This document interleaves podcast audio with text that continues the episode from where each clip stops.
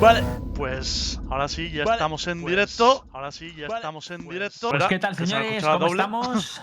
A ver, ¿se te escucha doble? No, no, ya no, ya no. Ahora le toca a Nara presentar. Ah, Hola, no. buena. No, bonito, nada. no voy a hacer, no voy a hacer nada cringy, tío. Tío, cringe, tío, por el show. por el road. Por el show, por el show. ah, vale, yo digo, pues ¿cómo que por el road? Bueno, ante todo, vamos a dar la bienvenida. Además, hacemos así prueba de micro. ¿Qué tal, Ulises? Bienvenido, Ulises. A ver cómo se te oye. A ver cómo se te oye. Se me escucha bien, ¿verdad? Cuando dejo de trolear. Sí. Ah, hostias, tío. digo, Hola, tío. ¿Qué coño ha pasado aquí? Vamos a dejar de hacer esto. Miswell también se le escucha bien. Aquí por aquí Miswell. Hola, ¿qué tal? ¿Cómo estáis? Y por último, Fiti. Hola, hola. Vale, yo creo que con que nos vayáis confirmando que todo se nos oye bien, empezamos. Bueno, señores. Vale. Eh, Hoy tienen que hemos- confirmar un- una cosilla para la gente que está viendo, que yo no Dime. puedo comprobar. Que confirmen que se oye a la vez que se ve todo, que es lo que más me preocupa. Vale, pues mm, por aquí dicen todo bien, así que me voy a hacer caso y si hay un poquito de sincronización, a lo mejor es un poco normal. La culpa es de el Char, que se ha ido de vacaciones y no me ha dejado nada. Hitbot, tío, ¿esto qué es? Ya ves, ¿eh? Ha Vale, dicho, lo que ha "Eh, yo no es que puedo la revisar. producción ha hecho. Se ha escaqueado un poco y nada, y, y al final lo que ha pasado es que a Lembo le ha tocado el marrón. Pero bueno, hoy toca un especial que vamos a hacer acerca de la Ignition Odyssey, ¿vale? Que es la última, el último gran campeonato que ha habido, que fue resultó ganador G2. Hemos traído a Miswell también para hablar de ello. A Fiti hemos, le hemos traído también en nombre de Giants, que también participaron en el torneo. Y a Ulises también como también que fui casteaste, ¿no? También el, el partido. ¿O no?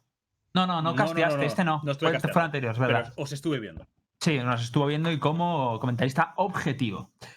Entonces, ¿qué vamos a eh, tocar en este talk show? Vamos a, vamos a hablar acerca de- del formato del torneo en sí, del tema de si fue invitacional, si tiene sentido que haya eh, un torneo así invitacional. Vamos a hablar un poquito de, bueno, del caso de, de David P., de si había nivel general, de qué equipo nos sorprendieron más, de si las composiciones las veíamos niveladas o no niveladas, si nos sorprendió alguna en específico, eh, los partidos que creemos que hubo más nivel o que causaron más expectativas, en general de sensaciones del torneo y del MVP del torneo. Y para eh, ya rematar el talk show, hablaremos también un poquito del próximo, la próxima ignition que se viene y de algunos, si nos da tiempo, de, de algunos desequilibrios que han matizado algunas personas por Twitter y que hemos debatirlas aquí un poco en consenso. Así que sin más dilación, vamos a empezar. Voy a lanzar la pregunta a Fiti, que es el que más le cuesta hablar. Fiti, y además, eh, coño, eh, la salsa viene también por ahí. El tema de la invitacional, ¿vale? Eh, Giants fue duramente criticado, al menos al principio, porque, bueno, de hecho salió Yacine criticando el post y tal. ¿Cómo ves tú lo de lo del... ese chaval me cae fatal, ¿eh? A mí también. Merecido. ahora, ahora nos cuentas tú tu expectativa. La o sea, y- enfatización. Pero quiero oír primero la de Fiti. Fiti, ¿qué piensas de todo esto? A ver, la- las invitaciones, creo que pocos equipos a día de hoy las tienen ganadas para un torneo como un Ignition en sí. A lo mejor ahora mismo Liquid y G2 son creo que los únicos equipos que se merecen un invite. Mm. Y igualmente el torneo también busca sus viewers y hay clubes que dan viewers y creo que por eso, aparte no solo nos han invitado por los viewers, yo creo que también un poco por el nivel que hemos dado. Vale, pero el nivel que hemos dado, eh, a ver, mm, ¿dónde, ¿dónde dirías tú que hemos dado ese nivel? Porque es verdad que, a ver, yo lo voy a dar desde la objetividad, ¿vale? Me hace Es- gracia es- que, Se lo claro, dice claro, su que entrenador, de Giants esté formulando esta pregunta. ¿Qué nivel si no con tienes? Giants, ¿vale? Pero intento mantenerme lo más objetivo posible. Yo soy el primero que dice que creo que las Prax sí que hemos dado nivel. Evidentemente, las Prax son las Prax. Hemos jugado contra todos los equipos y todos han querido repetir, todos están contentos. eh, eran partidos igualados, pero son Prax, no dejan de ser Prax. En los torneos internacionales, al final es verdad que cuando hemos intentado entrar en una Ignition eh, por Qualifier, en uno nos tocó un rival muy duro, bueno, o duro más bien, y se nos complicó, y en otro nos eliminó el propio G2, que fue quien ganó el- la, la Ignition. Pero realmente más allá, eh, tampoco ha habido nada más, ¿no? Porque no nos tampoco nos hemos presentado nada más a escasas No. semanas de haber montado el roster. Sí, sí. Entonces, para concluir, ¿tú qué piensas de este sistema? ¿Lo ves justo? ¿Crees que lo...? Justo, justo no es. Por los, ju- por los equipos que están. O sea, obviamente que haya un qualifier es mejor. Para que haya más nivel en la liga, digo yo. El, o sea, el mejor se va a clasificar. Vale. Ahora hablaremos también del tema de Qualifier. Quiero dar la palabra a Miswell y luego a Ulises. Miswell, ¿qué opinas de esto? de lo invitacional, ¿no? Sí. Si es bueno o malo. Yo creo que para el equipo que gana el anterior, que nos inviten directamente y, y a los demás que se clasifiquen. Esa es la que yo creo. A mí que me inviten. El resto a chuparla, han tío. de oca, pues siempre van a estar invitados. Vale. Vale, eh, Ulises. A ver, eh, entiendo que tengas que hacer en parte un invitacional porque quieres atraer cierta parte del público. Y puedo compartir que invites al ganador, incluso al finalista. Puedo, puedo compartirlo. Incluso puedo entender que Yasin, aunque el tío me parece que es un poco. No voy a, no voy a bautizarlo, que se bautiza ya él solo. Eh, eh, puedo entender que el tío viene de una mandatory en la que pierde la final. También te digo, vaya bracket y vaya mandatory. Pero claro, pierdes a la final y ves cómo invitan a Vodafone Giants, que se cayó, se cayó en segunda ronda, ¿fue contra G2? En la mandatory. Puedo entender que les moleste. Puedo entenderlo. Pero de ahí a cómo se puso un poco. Eh, la cuestión es esa. Invitar a un par, primero, o sea, finalistas y ya está, lo veo. Tiene sentido. Son los que vienen precisamente del anterior Ignition. Pero el resto de invites, en esta vez no viene bien. Pero si la siguiente vez en lugar de invitar a Vodafone Giants invitan a Bonk, pues a lo mejor me toca las pelotas. Sí.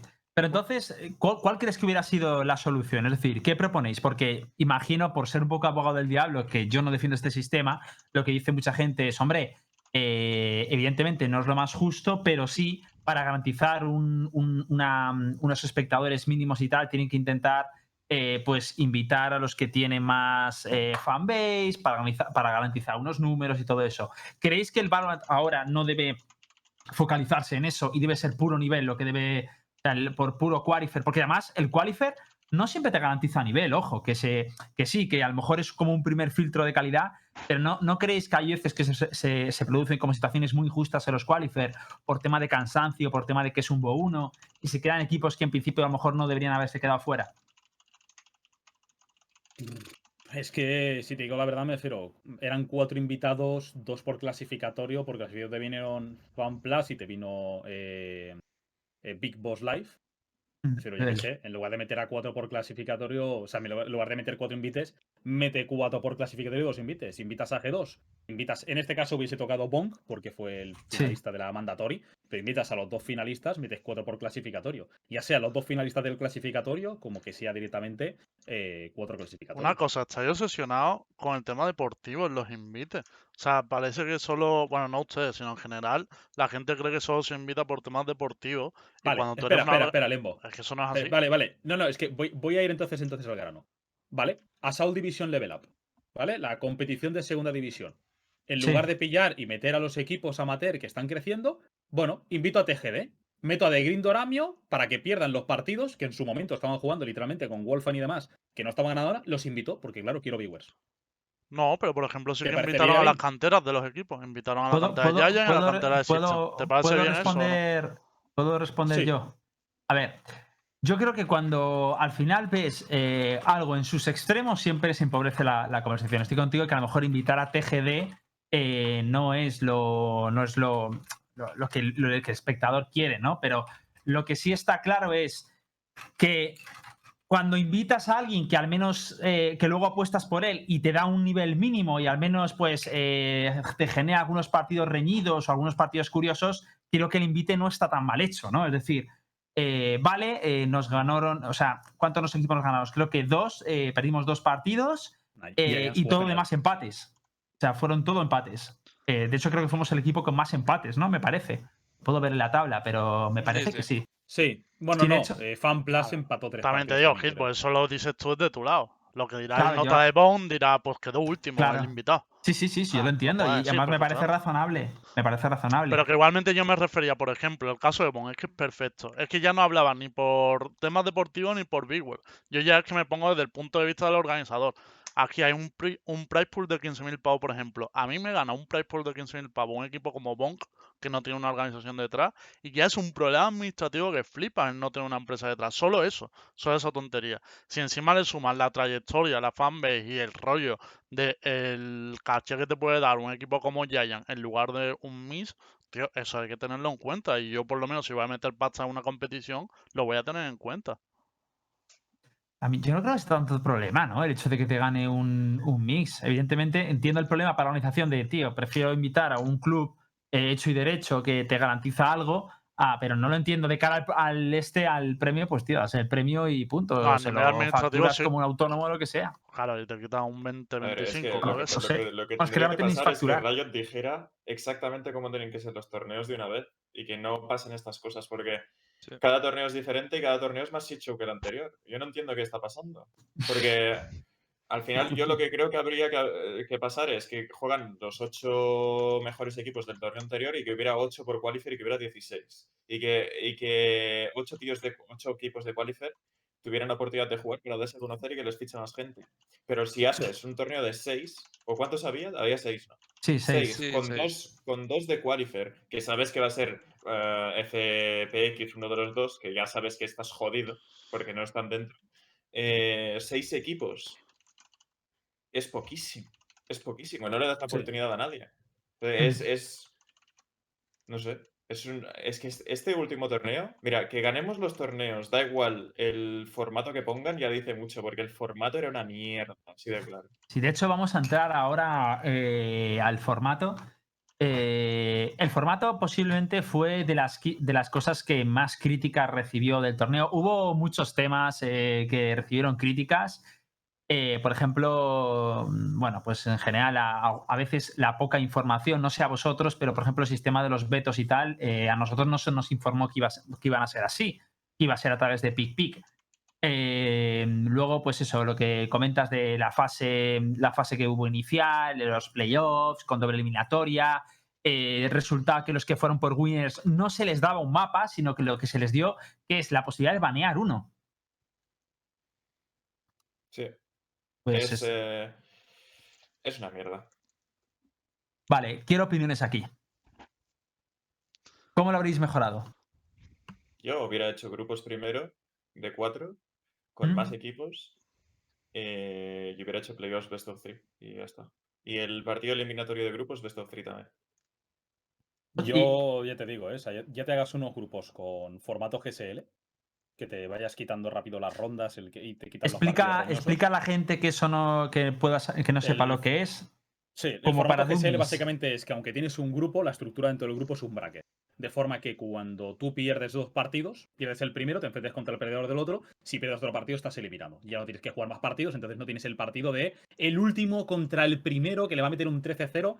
No, ya estás eliminado, has perdido dos partidos. Y sin embargo, si ganas dos partidos rápidos, estás clasificado, pasas a la siguiente. Y el último partido, que es el decisivo, siempre juegas un mejor de tres porque es una condición de eliminatoria directa que te puedes cometer directamente ahí. Entonces, o haces eso o te metes ya a típico formato, como por ejemplo en un Major, en el que metes a 16 equipos dentro de un propio grupo y haces el típico suizo, en el que lo vas enfrentando por igualdad. Los que al principio sorteo random y después los que ganan contra los que ganan, los que pierden contra los que pierden, hasta que queden solo los eliminatorios. Vale, ¿qué creéis que intentaba eh, Odyssey o Alight Sport? No sé cómo. Quién, bueno, era, era Sport, creo, los que organizaban el torneo. ¿Qué, qué, qué creéis que intentaban con este torneo? Es decir, siempre que pruebas con un formato, estás persiguiendo algo eh, con más o menos acierto, pero algo no. intentaban, ¿no? Yo creo que, yo, mira, hago de abogado del diablo, ¿vale? Sí. eh, pillan, ¿vale? No digo que haya sido así, pero pillan y les dicen, eh, venga chavales, os dejamos hacer una ignition y la vais a hacer dentro de dos semanas. La vais a hacer dentro de tres semanas. No sé cuánto tiempo han tenido para prepararlo, pero yo creo que directamente es, tengo X días para hacer el torneo en el que se tienen que jugar X cantidad de partidos. No puedo abarcar más días de estos, no me lo puedo permitir ni puedo pagar más a la gente que lo produce y que lo comenta. Y tengo que intentar escatimar en gastos. ¿Cómo lo hago? Para tener también un price pool de 15.000 pavos. Y creo que directamente ha sido en plan de, bueno, pues meto solo a seis equipos, tengo menos carga y hago un grupito rapidito, meto unos playoffs en los que hago el formato mejor de uno para poder quitármelo lo antes posible y no, no estirar días de evento e intentar solucionarlo antes. Cosa que no termino de entender porque si fuese un evento presencial podría llegar a entenderlo, ¿vale? El coste de, de la situación, el alquiler del sitio, siendo todo online que te dure un día más. No Yo supone creo, yo tanto creo gasto. que yo creo que lo que dices eh, tiene sentido, pero al mismo tiempo el- los grupos duran una semana. Claro, es que es eso, es que a mí no me dio la sensación Ya. de que fuera. O sea, a mí lo que me dio la sensación es que como querían hacerlo, como, como dilatarlo más en el tiempo de lo que. Porque generalmente las Ignition duran tres o cuatro días, ¿no? no Sí. O dos. Sí, o dos incluso. Entonces, eh, no tenía sentido. Fue una semana entera que no estuvieron jugando. Entonces, a mí me, me dio toda la sensación, o sea, lo contrario. En plan, queremos dilatar esto lo máximo del tiempo, hacer más espectáculo, el mayor espectáculo posible durante más, X días. Y por eso hicieron esa fase previa, eh, dilatando todo como en el tiempo. A ver, a nivel, a, mí, a nivel de expectación, me parece que el resultado siempre es menos emocionante las finales porque los equipos se han tocado más, se conocen menos, entonces es como da menos espectáculo este formato. Pero sí es verdad que lo que me parece que rompería una pequeña lanza a su favor es que se ve más en este formato la estabilidad. Es decir, eh, los partidos, o la regularidad más bien. Eh, los la gente que a lo mejor empieza más flojo, tiene tiempo a, a volverse más fuerte, la gente que empieza muy fuerte, luego va perdiendo nivel. Entonces, cuando amplías un poco el número de días, sí que me da la sensación de que lo que estás consiguiendo es eso, ¿no? Que ver el auténtico nivel de los equipos. De A mí todas me maneras, pareció yo que creo. lo- Sí, sí. no, a mí me pareció que los grupos han durado mucho y luego los playoffs ha sido en un día todo. Hmm. Eso me, yo pensaba que iban a ser en dos días y no todo hubo uno, así parece un poco raro. A mí me dio Claro. sensación de la típica película mala. La típica película que te están contando durante eh, una hora y media todo el guion y de repente los últimos 20 minutos pasa todo sin que te des cuenta. Sí. Literal. A ver, yo lo Sí. único que hubiera cambiado sería realmente. A mí sí que me hubiera gustado que de lunes a viernes fueran los grupos y sábado y domingo los, los playoffs. Eh, luego, respecto a que durara más, eh, que ha comentado Ulises que a lo mejor era por tema de coste y tal, la propia organización dijo que no, eh, que ellos, por- ellos preferían que hubiese durado más, pero Riot no quería que se dilatara tanto. Y lo de dilatarlo es obvio que lo hacen por mejorar la, el número bruto, claro. El número bruto de métrica, tú luego lo pasas, claro, si estás a 5 días en vez de 3, pues ha pasado el doble de gente. Y al final eso también lo valora la marca, ¿sabes? Sí, de hecho, a mí lo que, me, lo que me dio mucho la sensación a través de este formato es que, por ejemplo, equipos como G2 que les vi empezando eh, con mucha debilidad y terminando con mucha fortaleza, y otros equipos como el Liquid que me dio la sensación de que empezaron muy fuertes y, y luego fueron languideciéndose con el paso del, del torneo. Y al final, yo creo que lo bonito de estos torneos es poder ver eso, ¿no? Ver el mejor nivel y el peor nivel de, de cada uno de, de los equipos, ¿no? Dentro de lo que cabe, porque peor nivel tampoco tenían mal nivel, pero. Para mí de el formato en sí umbral. no encaja con el propio juego, o sea, el, el propio juego. Yo creo que eh, sim- simplemente es que la propia organización no, no se lo han pensado dos veces. Es decir, eh, a mí lo que más me sorprende es que ellos hayan planteado este tipo de formato a, a Riot y Riot haya dado luz verde para que la organización eh, Pues que Riot te dice que hagas lo que te salga de los cojones. Claro, esto es lo que más me sorprende aún, eh, que den tanto libre albedrío para que la propia organización haga lo que le sale a los cojones. Y a mí la única sensación que me da es que no se la han pensado mucho eh, a la hora de implantar este tipo de, de formato para competir. O sea, no me parece un formato razonable para un juego como este. Además, veo uno en playoff, o sea, no tiene, no tiene ningún puto sentido. Pero ¿no os parece, o sea, a mí me parece bastante inteligente lo que, lo que están haciendo, porque cuando salió el juego mandaron una, una especie, bueno, hablaron con mucha gente y lo que lo comentaron es, oye, no vamos a generar un ecosistema propio, la- al principio hasta, pues, el, igual el 2021, creo que dije, no me acuerdo ya ni la fecha, y mientras tanto vamos a dejar que sean el propio ecosistema el que eh, eh, monte sus torneos, con la excepción de las Ignition, ¿no? O Ignition, algunas licencias que iban repartiendo por ahí. Eso es lo que, lo que se iba diciendo en algunos círculos, que eso yo lo, lo entiendo y lo respeto. Eh, también es verdad que ya vemos hay pequeñas contradicciones, porque, por ejemplo, cuando intentas montar un torneo, te dicen, oye, si es más de 1.500 pa- eh, euros, o creo que incluso menos, eso lo puede confirmar Lembo por parte de Existence, si es de menos de 1.500 euros, también te obligan a poner unas ciertas normas, ¿o no es así? De menos de 10.000. O sea, hay tres tipos de torneos. Los más amateur, que son totalmente libres, que ahí solo tienes que respetar cosas de imagen y tal. El segundo nivel, que es el que organizamos nosotros con Chupachu, que es cuando entra una marca y todo el rollo, que tienes una serie de condiciones. Y luego las Ignition, que es un acuerdo entre Riot y la empresa en concreto. O sea, no, no sé si todas las Ignition tienen lo mismo, pero que tienes que llegar a un acuerdo individual con ellos. Pero sí que, o sea, sí que te ponen una serie de mínimos, por ejemplo, el tema de la duración. Nosotros con el que organizamos no podíamos durar más de dos semanas, eh, cosas sobre todo respecto a las marcas y tal. Pero es cierto que en el formato te dejan cierta libertad, pero la tienes que negociar con ellos, ¿eh? O sea, yo tampoco voy a decir, no, Riot está totalmente fuera, pero yo, por ejemplo, eh, no podía hacer seeding, no podía hacer un sistema de brackets que dura, por, ejem- por ejemplo, un, un sistema de grupos que durara una semana en España, yo no lo puedo hacer porque competía con la Ignition Series y no podía haber esa diferencia y tal. O sea, que Riot sí que tiene voz en eso. Otra cosa es que ahora yo creo que la política que están teniendo es vamos a dejar que las organizaciones prueben y así luego vemos los que más nos han gustado y lo cogemos para nuestro sistema propio. Y me parece Mm. también lógico. ¿eh? Claro, eso, eso es lo que me da la sensación de que al final están dejando a todo el mundo hacer sus torneos para ver cuál le gusta más y, y adoptarlo como propio, ¿no? Eso es lo que me ha estado dando la sensación a mí. No obstante, dejando ya el tema del, del formato, eh, yo también tenía una pregunta para, para Miswell. Para quien no lo sepa, bueno, durante el torneo, durante el primer partido que tuvisteis contra FanPlus, creo que fue, eh, que os ganaron 2-0 hubo bueno pues una polémica, no una polémica, sino un pues un problema que David P falleció su padre en mitad del partido, eh, mucha gente estuvo expectante a raíz de esto, desde aquí le mandamos un, pues mucha fuerza y lo que pasó básicamente es que mitad del partido tuvo que abandonar el, encuentro, os, quedaron cuatro, os quedasteis cuatro jugadores en el servidor, decidisteis terminar el partido. Lo que quería preguntarte es cómo se, vivió eso mm, desde dentro, tanto en el partido como el día siguiente, ¿no? Cuando imagino que hablasteis el equipo y diríais, oye, ¿qué, qué hacemos? ¿no? ¿Seguimos en el torneo? ¿No seguimos? ¿Va a jugar de IP? ¿Buscamos a alguien? Bueno, él. Eh, nosotros lo que dijimos después del partido cuando él se fue fue que primero a ver qué ha pasado porque no lo sabíamos y luego cuando nos explicó lo que pasó, lo que dijimos nosotros fue que nosotros solo íbamos a seguir jugando si dependiendo de si él quería jugar o no. Que si él no quería jugar, que hacíamos forfeit y nos íbamos del torneo.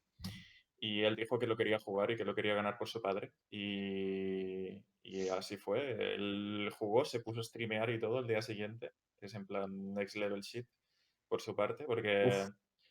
O sea, no solo jugó, sino que se puso a streamear con la cámara puesta mirándola Sí. a él y todo. eh, jugando súper súper bien. Jugando, bueno, jugando súper bien. Jugando súper bien dentro de las circunstancias. Y, y creo que creo que es el, puto amo. Y ya está. Y se, se merece todo lo bueno que le pase. Sí, a mí me, me sorprendió muchísimo. También quería hacerte una pregunta un poco polémica. Esto lo hago por, por transparencia pura, es decir, porque es lo que yo, por ejemplo, streameando he notado mucho que me hacían esa pregunta y tal. Y creo que es una pregunta que se circula mucha gente en su cabeza. ¿Crees que ese partido, o sea, empezasteis eh, perdiendo 1 1-0, eh, llegas- llegasteis a Ascend, Ascend era vuestro mapa, hasta entonces nunca lo habéis perdido. Cuando él se desconectó fue, me parece que ibais 10-9, eh, desfavorable a vosotros. El problema pasó un poco antes, creo que era sobre la ronda, o se lo hablaron con él. Tres o cuatro ronda rondas. de atacante. Sí, yo mi pregunta es, ¿crees que podéis haber ganado el partido si eso no hubiera pasado? Obviamente. Sí, ¿no? Siempre, da igual. Si, aunque tengan ellos 12 y yo 0. Pero me refiero, vale, ¿no crees que si lo podéis ganar? ¿Lo habríais ganado? O sea, ¿tú cuánto porcentaje diréis de seguridad que lo habrías ganado ese partido? Mm, 75. Vale. Agra- agradezco mucho tu sinceridad.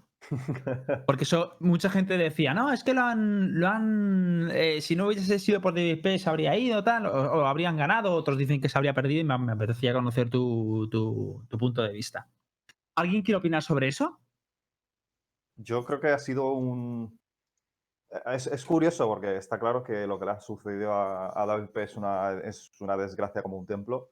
Eh, me parece curioso la decisión que han tomado dentro del equipo. Eh, nadie, absolutamente nadie ha pensado de una manera egoísta y, de hecho después de ese acontecimiento lo que ha hecho es unir con mucha más fuerza lo que es el equipo en sí. O sea, que el propio equipo, eh, no solamente a la persona afectada, eh, tenga el valor de tomar la decisión de, de salirse de la competición eh, por apoyar a un compañero de equipo, a mí esto me parece que es algo que, no se ve todos los días en un, equipo competitivo y, y, es algo digno de admirar, la verdad. Mm.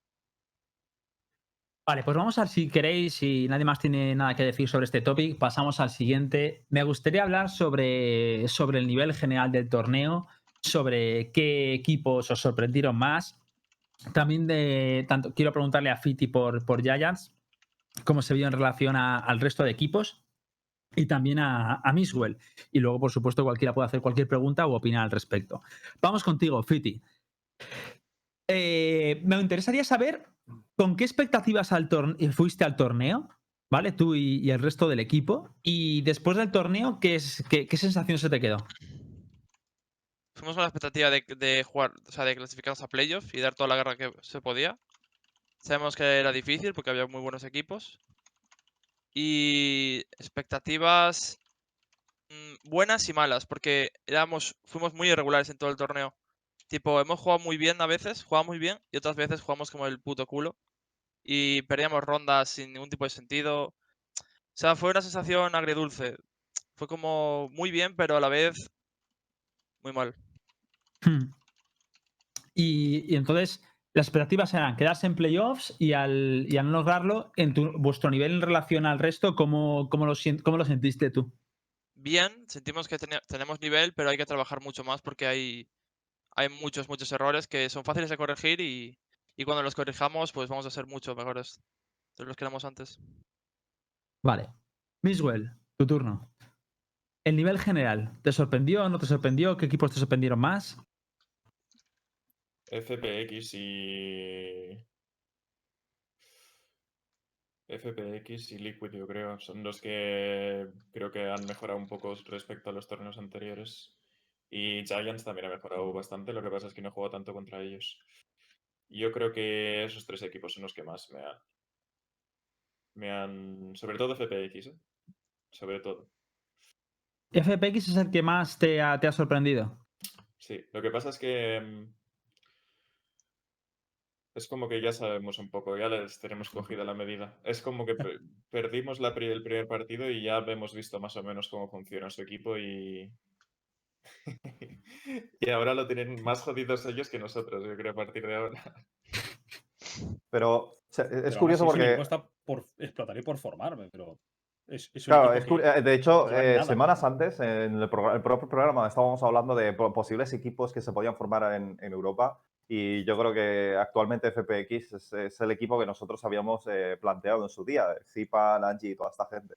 Eh, yo creo que no han tenido suficiente tiempo como para trabajar eh, las macros como, como, juego- como equipo, pero individualmente pues sí, han dado, han dado la talla y, y les han peleado sin problemas pero está claro que su amplio, o sea, su abanico de opciones a nivel de macroplay pues está muy reducido y yo creo que se ha costado muy poco leer eso. Yo no estoy tan de acuerdo en eso. O sea, rollo. tampoco. Para mí, Fanpla fue de los que mejor macro llevaba. Es cierto que llevan menos tiempo juntos, pero sí que a mí me sorprendió sobre todo eso. O sea, sí que me esperaba un Fanpla donde Sipan fuese volando. O incluso con la actuación que hizo Chao, pues decir, no, es que Chao les ha carrileado. Pero no es esa la sensación que me daban los partidos que ganaban. Me daban la sensación de que estaban jugando bien su juego. Es verdad que tienen poco tiempo, pero para mí la macro no creo que sea el mayor problema de, de ese equipo, precisamente. O Sí, sea, pues, a vosotros cómo, cómo, mm, cómo describiríais a cada equipo del torneo entonces? Depende, sí. ¿cómo, cómo quieres? Depende, ver, de Depende, co- el- depende eh, del equipo al que hablemos, ¿eh? y, co- y- y en qué base qué quieres escribir? Es decir, puntuación numérica, eh, estilo de juego. No, no, eh, ¿cuáles son sus fuertes y sus debilidades? El por qué ¿Cómo? crees que unos han ganado y otros han perdido, esas- ese tipo de cosas. Sinceramente, yo voy a dar, por ejemplo, mi opinión de Team Liquid. A mí, eh, para mí, quien debería haber llegado a la final, clarísimamente, debía haber sido Team Liquid, no FPX. Eso solo tengo claro. sí, de yo hecho, lo mismo. yo vi el partido contra vosotros en Split y, y vi un Team Liquid muy fuerte que perfectamente incluso podría haberos ganado al menos ese Split. Al menos ese Split, no digo nada más. Pero todas las rondas básicamente fueron errores de, de no limpiar bien, que evidentemente son errores de equipo, eh, timings, pero el plan... Se veía que, estaban que os habían estudiado, eso ya te lo digo, por cómo jugaban, de repente cambiaron drásticamente su juego respecto Pero a partidos eso es lo que anteriores. les hace no limpiar la esquina, también te lo digo. Es posible, pero es que fueron en situaciones de, de clutch y de retake y de postplan. Entonces, no, no fue en el 5 contra 5 la primera toma de contacto que no os ponéis en un punto donde no soléis, no soléis estar, no. Es simplemente que, que una vez plantada la bomba había dos contra uno. Por ejemplo, no veíamos a, no me acuerdo si era Patty Tech, una situación de dos contra uno que no limpia borracho por un teleport. O sea, pero es que yo lo estuve viendo todo. Sí eso es esquina. Eh, Ahí van borrachísimos. Sí, sí, sí. O sea, iban, iban de la, pero les pasó muchas veces. Yo vi el partido en el directo y había una situación que, bueno, estaba 9-1 y me acuerdo que me cayó muchísimo hate porque dije, es el típico partido que es un 9-1, pero realmente podrían ir perfectamente, yo qué sé, c- eh, 5-5 o algo por el estilo. Es decir, el score no está. Que el, juego es así, ¿vale? Por supuesto, y eso le pasa a veces a Liquid y os pasa a vosotros y nos pasa a nosotros y, le pasa a todo el mundo.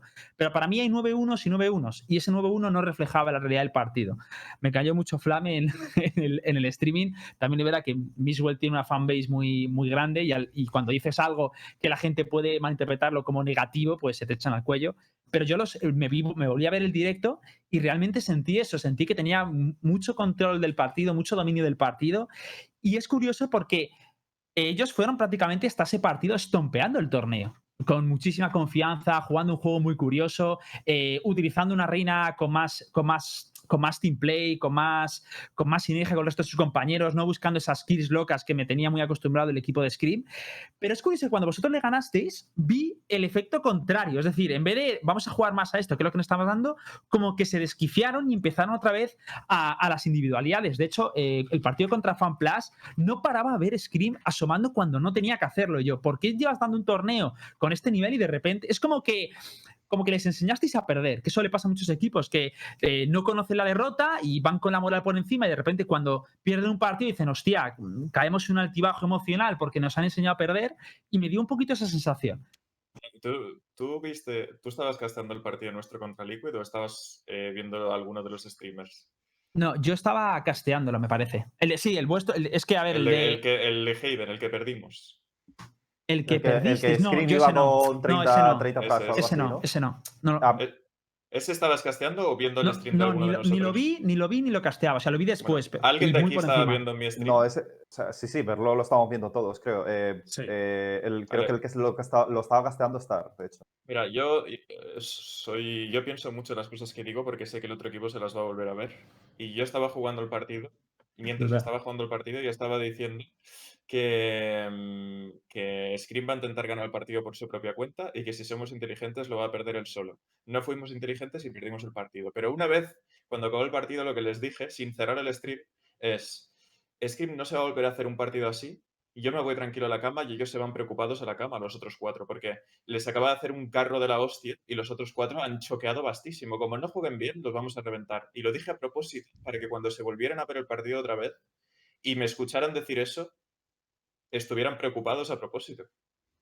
Y luego en, lo- en los, en los, en los, en los Luker, partidos, en los partidos contra ellos, me parece que en todos los momentos clave, menos en, un- en el 2 contra 1 ese que lo hacemos muy mal y nos defusa una bomba cuando está plantada para Heaven de A, en todos los, partidos en todos los partidos que jugamos en playoffs, eh, teníamos mentalmente muchísimo la- un, un- un nivel muchísimo más alto que los demás. O sea, en los momentos más chungos, el equipo siempre estaba mejor que el enemigo. Sí, es Siempre, verdad. todo el rato. Y eso es lo que hace que nosotros ganemos y que los demás pierdan. Muchas veces no es el, el nivel individual ni nada, es no choquear cuando de verdad te juegas el partido. Es, es, es probablemente lo más difícil de, de tener ¿eh? en un equipo. Es Sí. probablemente lo más difícil. De hecho, eh, el otro día eh, celebramos el talk show, eh, fue esto el viernes, hicimos una. De hecho, se había jugado la primera fase. En esta primera fase, lo que, y yo creo que no era la verdad, se demostró o se dio, quedó latente que G2 empezó flojo el torneo, no, no rindiendo al 100%, Team Liquid rindió al 100% o al 200%, y cuando empezamos a preguntar por aquí, todo el mundo pensaba que Team Liquid, decimos, ¿quién creéis que va a ganar tal? Eh, todo el mundo pensaba que Team Liquid iba a ganar el torneo o, o incluso FanPlus. Y a G2 es la primera vez que yo vi que, de hecho, pro- leías por el chat y la gente empezaba a dudar. Y yo dije textualmente, está dando por muerta a G2 y G2 tiene la, la- la mentalidad Rafael Nadal. Y Nadal en los momentos chungos eh, te remonta. Y es que es verdad, yo lo que he notado mucho de G2 y también de, de Miswell es que es muy difícil darles por muertos. Es decir, por mucho en los momentos jodidos y en los momentos turbios son los que se vienen arriba. Y, eh, y acabar con un equipo así es jodido. Porque generalmente el otro siempre tiene la presión de tengo que cerrar esto cuanto antes y a ellos no les pesa la presión. Y al final se demostró que cuando llegaba al final del torneo es cuando vosotros os ibais haciendo cada vez más fuertes. O al menos yo sentí eso. No sé si tú lo sentiste igual.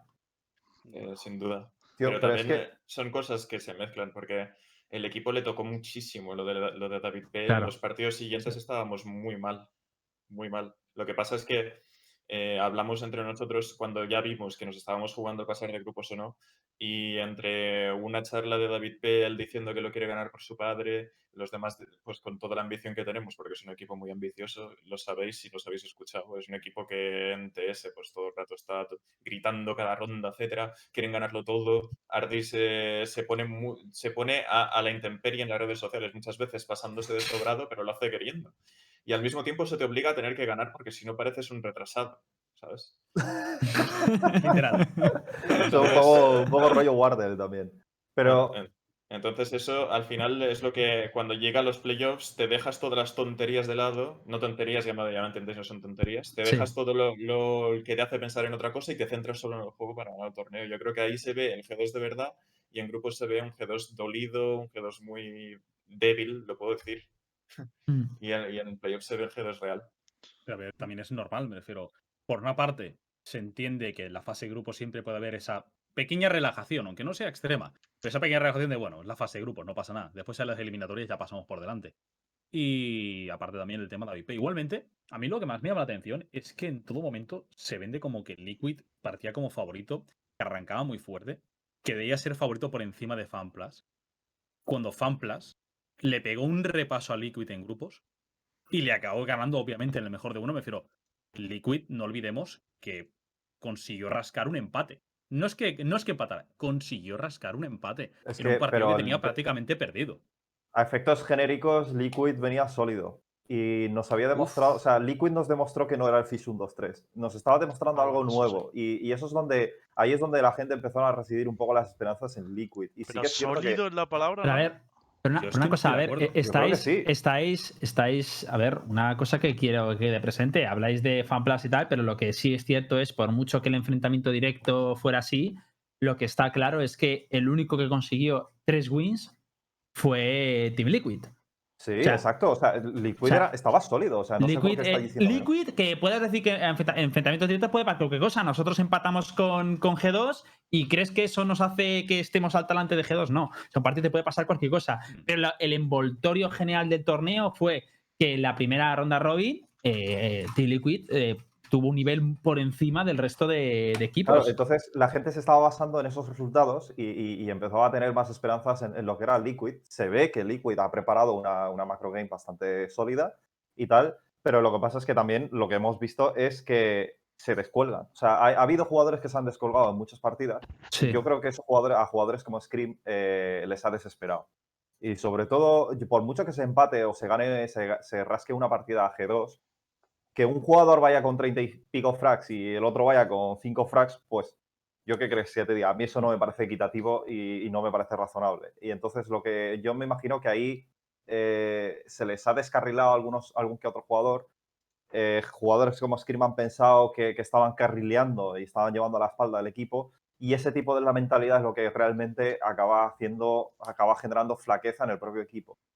Yo Y, efectivamente, es un poco lo que dijo Mix antes, de que Scream empezaba a, a hacer eh, jugadas eh, demasiado arriesgadas y, y esto un, poco viene a su propio ego. Yo creo que ha derivado muchos factores y ya te digo, eh, lo que pienso es que Liquid se había preparado la- muchas, muchas cosas y eso es lo que nos demostraron al principio. Ha habido partidas donde se les ha puesto, se les ha complicado. Ha habido jugadores dentro del propio equipo de Liquid que han sabido dar la talla, otros no, y esto ha fracturado el propio equipo en medio del torneo. Y es por eso un poco lo que creo que ha pasado el. ¿Y quién? la- pasado Yo tengo una sensación diferente. ¿eh? Sí, yo creo que Liquid literalmente lo que, lo que le pasa más factura, por una parte es obviamente el ego de Scream. O sea, creo Mm. que eh, si el equipo sigue así en un mes Scream o está con otros cuatro compañeros o no sigue con ellos, es la sensación que me deja a mí. Pero obviamente creo que el problema que tiene Liquid es que hacen un planteamiento, tiene un estilo de juego y un planteamiento en el que esperan que el equipo rival siempre vaya a hacer A. Si no hacen A, les rompe la mente. De ahí él, la confianza de no reviso borracho porque es ilógico que Omen vaya a estar ahí. Patitek te hace los dos kills y te gana la ronda. Eh, No, pero no, no voy fue, a abrir- no fue, no fue no por voy a eso. esperar ¿eh? que Shao esté. Yo tengo la sensación de que en todo momento van con sobreconfianza de lo que estoy haciendo está bien y puedo romper cualquier cosa que me haga el rival. Y en cuanto les sorprenden un poco, me refiero, FanPlus les, pe- les pillaba todo el rato eh, en, en Bind, les hizo un esquema. Les hizo un, les hizo un esquema literalmente. Sí, pero es que yo cuando ve, por ejemplo, para mí no es comparable el juego que presentó eh, Team Liquid al final del torneo con el principio del torneo. Al principio del torneo lo veía muchísimo más táctico, mucho más a la espera de lo que hacía eh, los oponentes. Solo que había que ver el partido contra G2. Eh, les esperaban todo el rato, estaban en plan esperando, vale, fallo, entramos. Y si moría un extremo, no importa nada, nos organizamos y entramos, split. Pero es que luego le veías ya en los últimos partidos de, de- de la siguiente fase y era eh, buscando cada uno frags individuales, eso- dos contra es lo uno que a yo te Soma. di- Es Sí, que es lo que eso es porque diciendo. es playoffs también. Claro. Es playoffs a best of uno. Presión. Cuando, cuando la presión Claro, está ahí, claro, juegan claro. peor. Sí, cierto. Pero por No, no, no en general, no solo de- no so- a lo mejor no es un problema del equipo, es un problema de cada uno, que siente mucho la presión y, y son... O sea, la ronda que hacen, que se tiran tres tíos por el TP y les defusan la bomba, ¿ahí qué pasa? ¿Qué ha pasado ahí? ¿Qué ha pasado ahí? O sea, yo cuando la vi no, no entendía nada. Es que por eso fue- yo me he rayado cuando Nara ha dicho eh, vi a Liquid un equipo muy sólido. Es que yo creo que es la última palabra que hubiera eh, usado, pero en cualquier fase del torneo. O sea, incluso en las fases en las que mejor estaban, la mayoría de partidos eran de sensaciones individuales o de, o de No. No, pero- no, yo No. no. Tío, de Cuando verdad, ganaron, cuando se ganaron los sale uno partidos, del no lo partido, ganaron individualmente, ni de coña. No.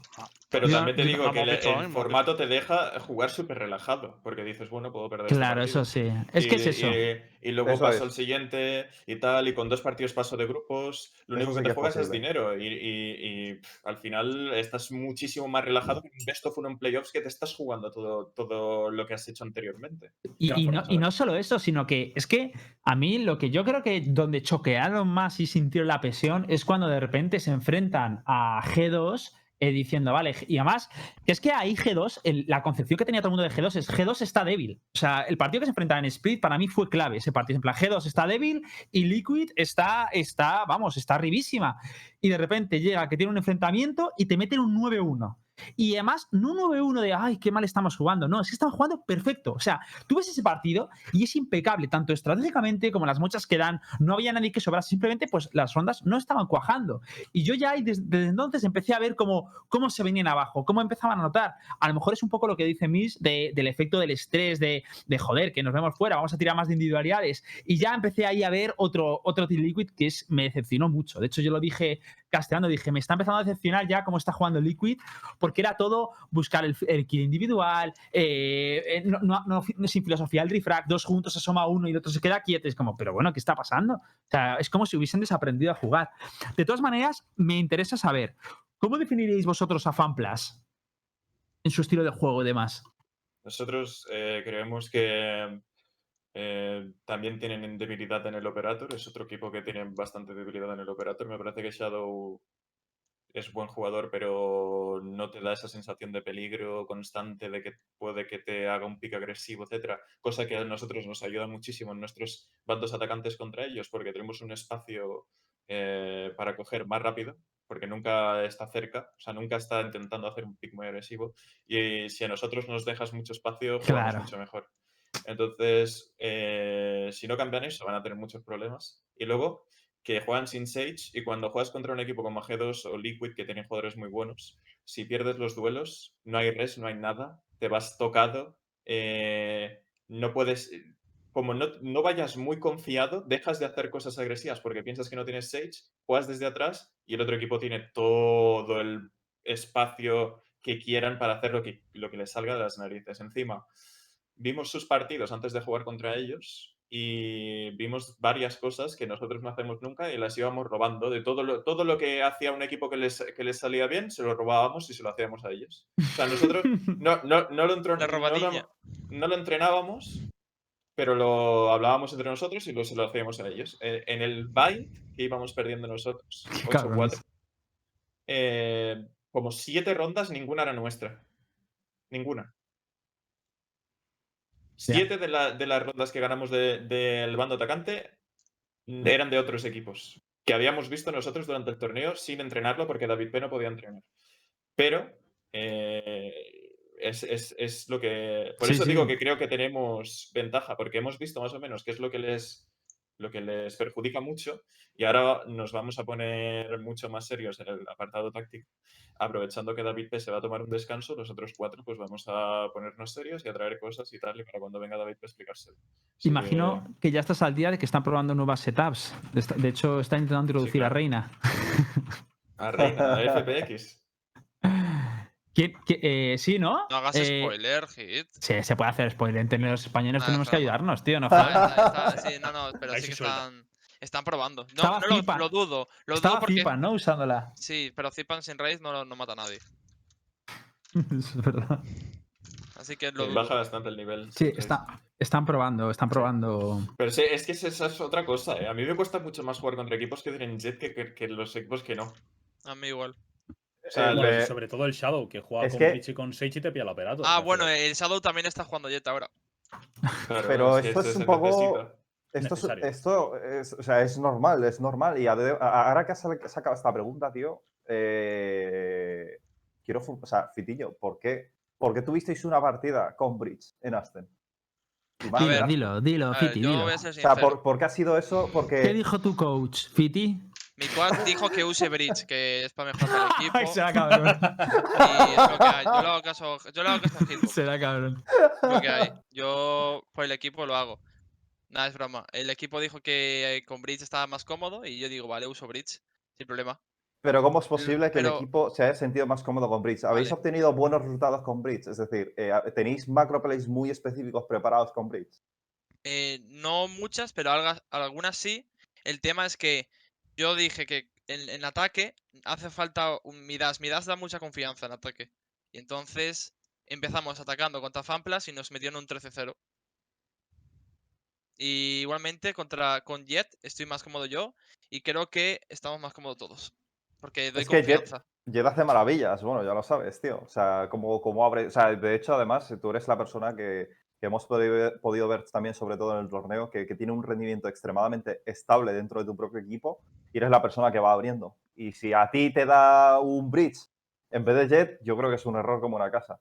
Entonces, eh, yo no sé si en otros próximos partidos eh, que vaya a tener Giants vamos a ver un bridge otra vez. Pero yo no lo recomendaría, tío. A ti, a ti te dejaría con Jet, tío, y. Después del 3 de 0, ya si lo ves es troleo, ¿sabes? No jodas. Lo hemos probado un partido, nos hemos metido una ronda, igual se lo han planteado, ¿sabes? A ver, de hecho, el primer partido con el que yo les comenté los Jet fue cuando jugaron contra, contra G2. Yo ahí noté claramente que, que, que, de todos modos, digo que el ataque no fue el principal problema, también lo fue la defensa, Claro. pero yo donde vi, la defensa vi que fueron más, más hablaron de tú a tú, pero en cambio en ataque sí que vi un handicap más, más grande y también no pudimos desarrollar todo el ataque por el tema de que, por el, por el resultado, ¿no? Pero también entiendo que cuando habla- hablando con ellos, también es verdad lo que decían, ¿no? Que al final es verdad que, que Jet da mucha confianza y sobre todo en Fiti, pero es verdad que eh, Bridge es un jugador que depende menos de, de que tenga el día, el, el que, que la lleva, ¿no? Entonces, que querían algo más estable, sobre todo de, de cara a los, a los retakes, de cara mm, a, a los executes y tal. No obstante, yo sigo pensando que por ahora tiene que usar Jet sí o sí. Sí, Jet actualmente es un must. Además, Y- Bridge, yo, el, para mí, a Bridge me parece el peor personaje después de Viper. A mí también. Bueno, Y ahora, una cosa, ya que Pues estoy hablando más de me sorprende la decisión que habéis tomado, tío, de verdad. Bueno, tomasteis en, en su momento. tomaron. Es coña, coña. Qué fuerte, Tomaste.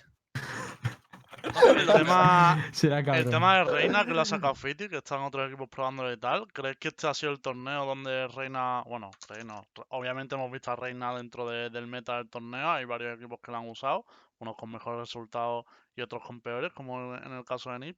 Pero, ¿creéis que vamos a seguir viendo esta tendencia o que solo pueden jugar los ¿Puedo- equipos? ¿Puedo eh, responder primero por alusiones? Porque la uso mucho. No, Eh, no, eres coad, no vas a jugar. claro.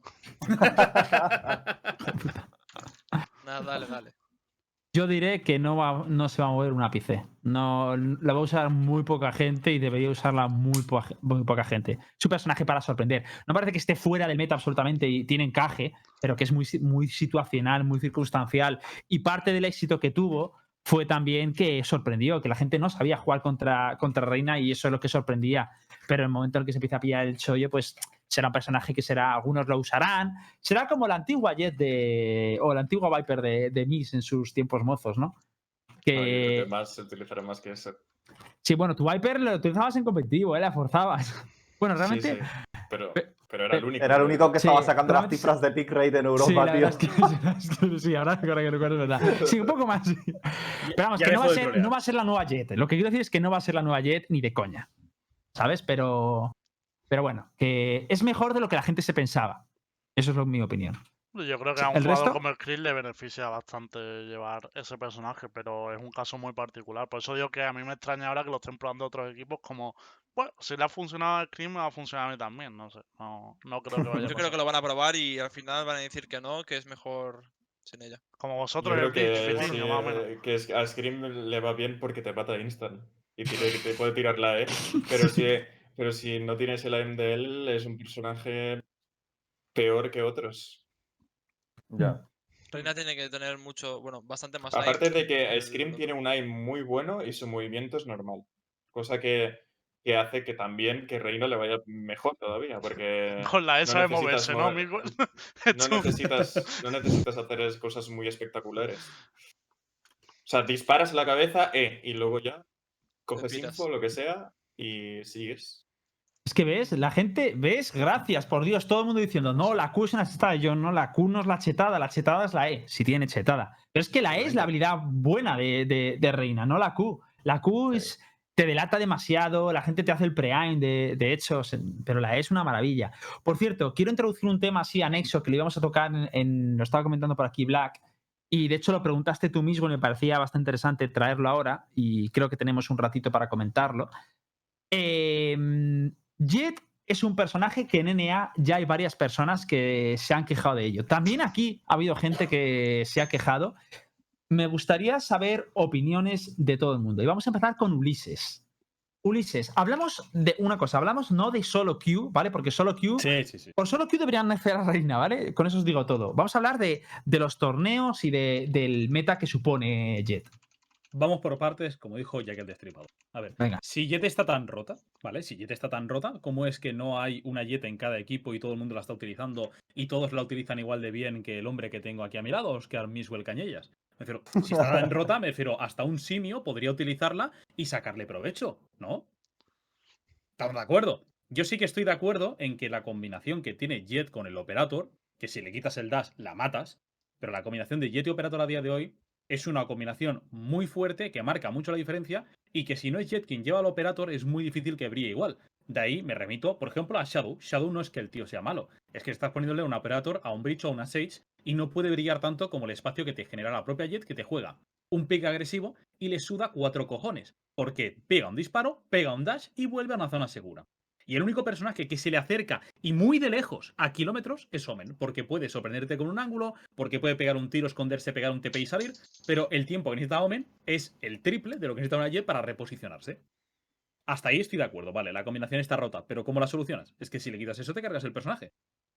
Que es verdad, le han bufado, ahora te rompe los cables de Cypher, pobre Pero es que Cypher. yo no lo Tiene que inventarse tío. dos cables más.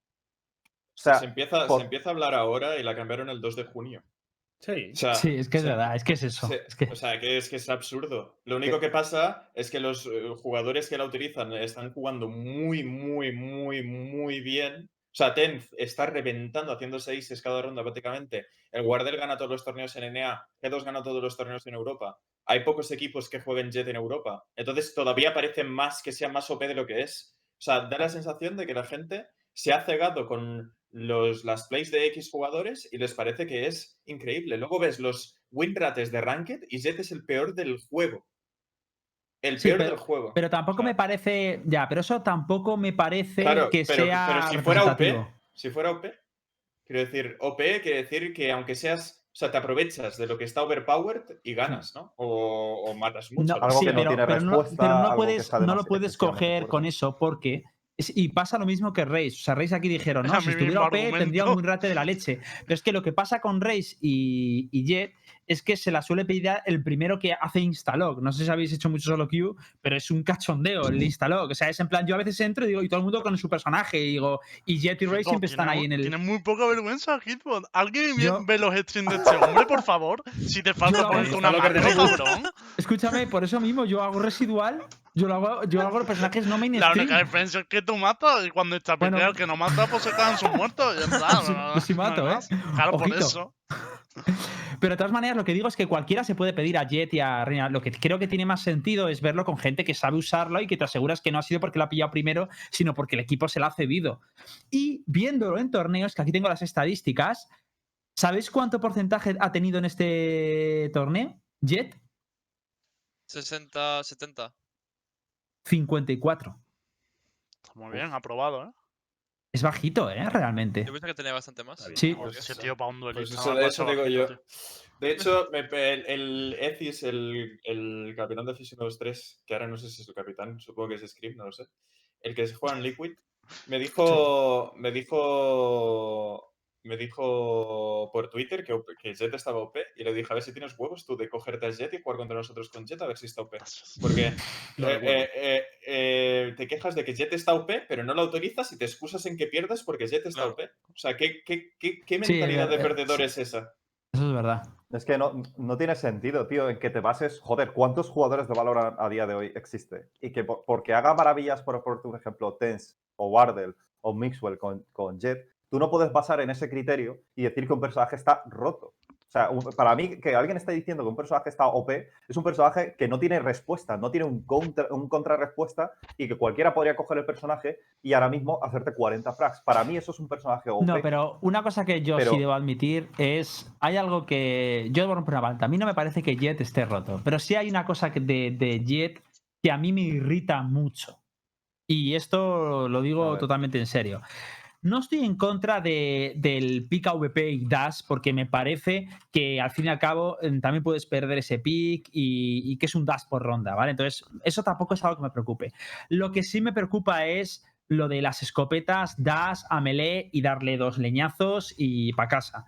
Con- porque al final, cuando pierdes un operator, pierdes mucha pasta. Son 4.500 créditos solo operator, más el chaleco, que lo seguramente Pero lo eso es llevas. problema de las escopetas, ¿no, Jet? Ya, bueno, lo que sea. Pero yo, No. o Jet o escopetas, algo tienen que hacerle. Porque a mí ese combo sí que me parece que está roto. la- la- y o no sea, le veo la cosa sentido. es que ni, ni la propia Classic debería ir las balas rectas cuando tú estás pegando saltando. O sea, es que eso no debería permitirse. Bueno, Y me parece, que lo de las escopetas, como tú mencionas, me parece que, que fuera de lo que. lo- o sea, apartándolo de Jet, que está claro que Jet puedes mantenerte el aire eh, muchos más segundos que otros personajes, pero es que, que, que cualquier personaje esté detrás de una caja y de repente te haga un, un jump y, y te, pueda, te pueda mochar, o sea, te pueda acribillar con la escopeta, me parece que, está, que, es- que no es normal.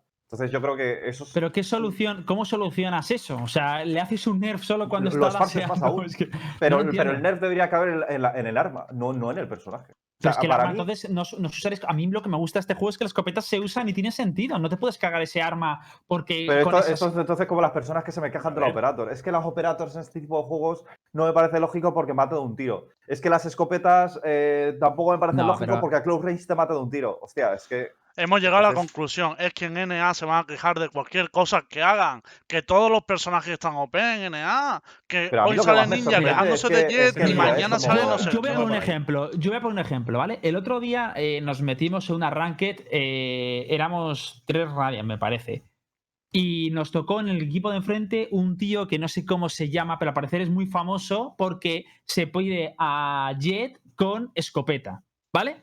Y solo juega Jet con escopeta. Claro, y- al principio nos lo tomamos como meme. ¿eh? Está mi streaming grabado, no, no me. Sí, mira, eh, Borja estaba por ahí. No me acuerdo cómo se llama ese pibe. Tú le veías en Split, solo cogía la escopeta, te buscaba el CQC, mataba a uno dos y moría. Todo el rato así. La verdad es que, eh, evidentemente, ya buscabas distancia, porque, claro, eh, te echas hacia atrás, es un cuello- mapa de cuello de botella. Es verdad que hay miles de counter, pero el tío, de verdad, que eh, destruía. Luego resultó que el, eh, el tío, ganamos a final, pero el tío, la verdad es que nos complicó el partido muchísimo.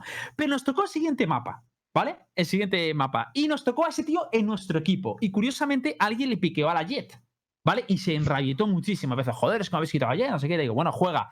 El pibe se hizo tres frags literal, pero no porque con no, no solo que no supiera usar a, a otros, que intentaba utilizar la escopeta con otros personajes. Entonces, ahí es cuando dije, hostia, es que las escopetas no están rotas, lo que está roto es la escopeta con jet. Entonces, a mí sí que me parecería normal que intentara meter la mano a eso, algo que sea razonable.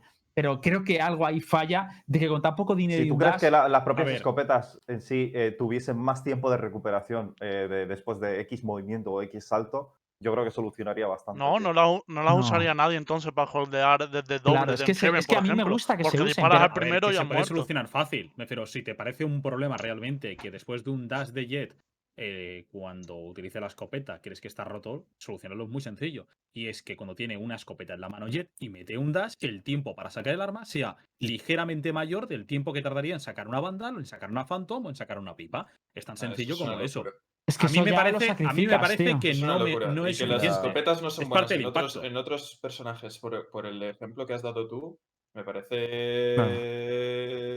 No sé. El Shao el otro día se hizo un ace contra nosotros a escopeta con una Literal. Sage. No, yo he dicho O que sea, si las escopetas, ¿eh? depende de dónde estás, son muy buenas y Claro, depende de y dónde estás. mola. Claro, y lo bueno que te permite Jet es que te permite estar en la cara con el dash. Pero es que Vale. no Pero- pueden nerfear la escopeta, pues entonces los Una otros personajes no la usarían, es lo que yo Uh, digo. Vale, una pregunta. Yo quiero primero preguntar a Miswell, porque Miswell, eh, a ver, que es lógico, eh, yo también lo haría. Si usara su jet, pues también utilizaría la escopeta, también que lo utilizan otras jets. Pero él se le da especialmente bien eh, esta dinámica. Entonces yo te pregunto, ¿crees que esa dinámica de volar o dasear y en el aire o al lado mm, darle con la escopeta no está un poco rota? Que es, forma parte del personaje. O sea, si no lo tuviera, Jet sería un entry de mierda. Yo creo. Así de claro. Porque te haces un dash y aprovechas el que tienes, el que tienes la oportunidad de poder saltar en el aire porque las balas salen rectas. Porque si te haces un dash recto sin saltar, te mueres free. Lo que haces es dasheas y te mueves hacia arriba para que el tío que te está disparando falle lo suficientemente tiempo para que tú tengas tiempo de matarlo. Porque tú eres una piñata voladora en ese momento. Si tú juegas contra un tío que te dispara bien, te mueres sin matarlo. Eso para empezar. Pero la- las balas en el aire le dan rectas. Las balas en el, en el aire dan un poquito peor que cuando estás en el suelo. Pero, pero por sí, eso, hay- hay- claro, eso es lo que yo me quejo. Que no te parece Claro, que eso. pero sí- no disparas instant tampoco. Ya, ya, eso también. Ya, pero es verdad que dasear. Dasear, entrar con una jet en, en un más o menos CQC que te dase. Pero para tú mí, dices que es súper fácil, La pero es pero que para mí es una mecánica, es decir. Es una mecánica adicional del juego. La mitad de los kills que te haces son antes yo pidiendo que se flashee al tío que voy a matar. Porque el 90% de las veces contra un tío que es bueno, si no está flasheado, me muero. Me muero. Yo Claro, tengo te la está- está- sensación de que todo lo que requiere cierto skill y alguien se centra en eso. no, algo nuevo, partido. tío, algo nuevo. Todo lo que algo que nuevo, la gente se queja, critica, tío. El rollo en plan de, por ejemplo, el ejemplo que habéis puesto del tío ese, que solo juega Jet con escopeta. ¿Será normal que el chaval sea bueno jugando Jet con escopeta si es lo único que ha maneado y ha, y ha practicado? Quiero decir, vamos a ver, porque alguien le saque partido a algo del juego no significa que eso ya esté roto, tío. Y es que yo me pillo una Jet con una escopeta y eso, te juro que es que no voy a matar a nadie. Pero no es yo, es que el propenso a que- a que la 90% de jugadores, queje- tío. Claro, no, no. A mí no me parece, a mí no me parece que aspirar a un, a un tipo. O sea, a mí me refiero, me, me explico. Para mí, un operator eh, que te puedes escribir al juego a base de picks, eh, digo, puedo decir, mira, vale, eh, te lo compro y no te lo compro. ¿Por qué? Porque el operator está sacrificando muchísimo, está sacrificando 5.500 créditos por una jugada que te puede salir bien o mal. Lo que yo me quejo de que esté roto es, independientemente de que te flasheen o te flasheen, que yo he visto kills generadas en, en este torneo sin ningún tipo de flash, prácticamente saliendo a la aim, que sea con- a, tan bajo precio, me parece que sí que está un poco roto, la verdad. Que Pero no es las una que dices tú, ¿puedes poner un ejemplo? en, por ejemplo, sucedió una en. No, no sé contra quién era. No sé si fuiste tú quien la hizo o fue Lacker. Fue en. ¿cómo- en, qué mapa? en Haven, en larga de Haven, de, de A. No, de A, no. No, no banana, de C es la otra bomba, ¿no? No siempre me lío. Larga de C. Sí, larga de C. Fue se larga fue larga. al, al lobby y en plan en el aire, pum, pum, pum, se mató a dos con la puta escopeta. Pero algo acojonante. Y de hecho, a mí, a mí me tocó gastar y le dije, mi madre, sin flash ni nada, él solo. Ya, Dije, pero también te digo, me refiero, que es- o sea, yo, cabrón. que.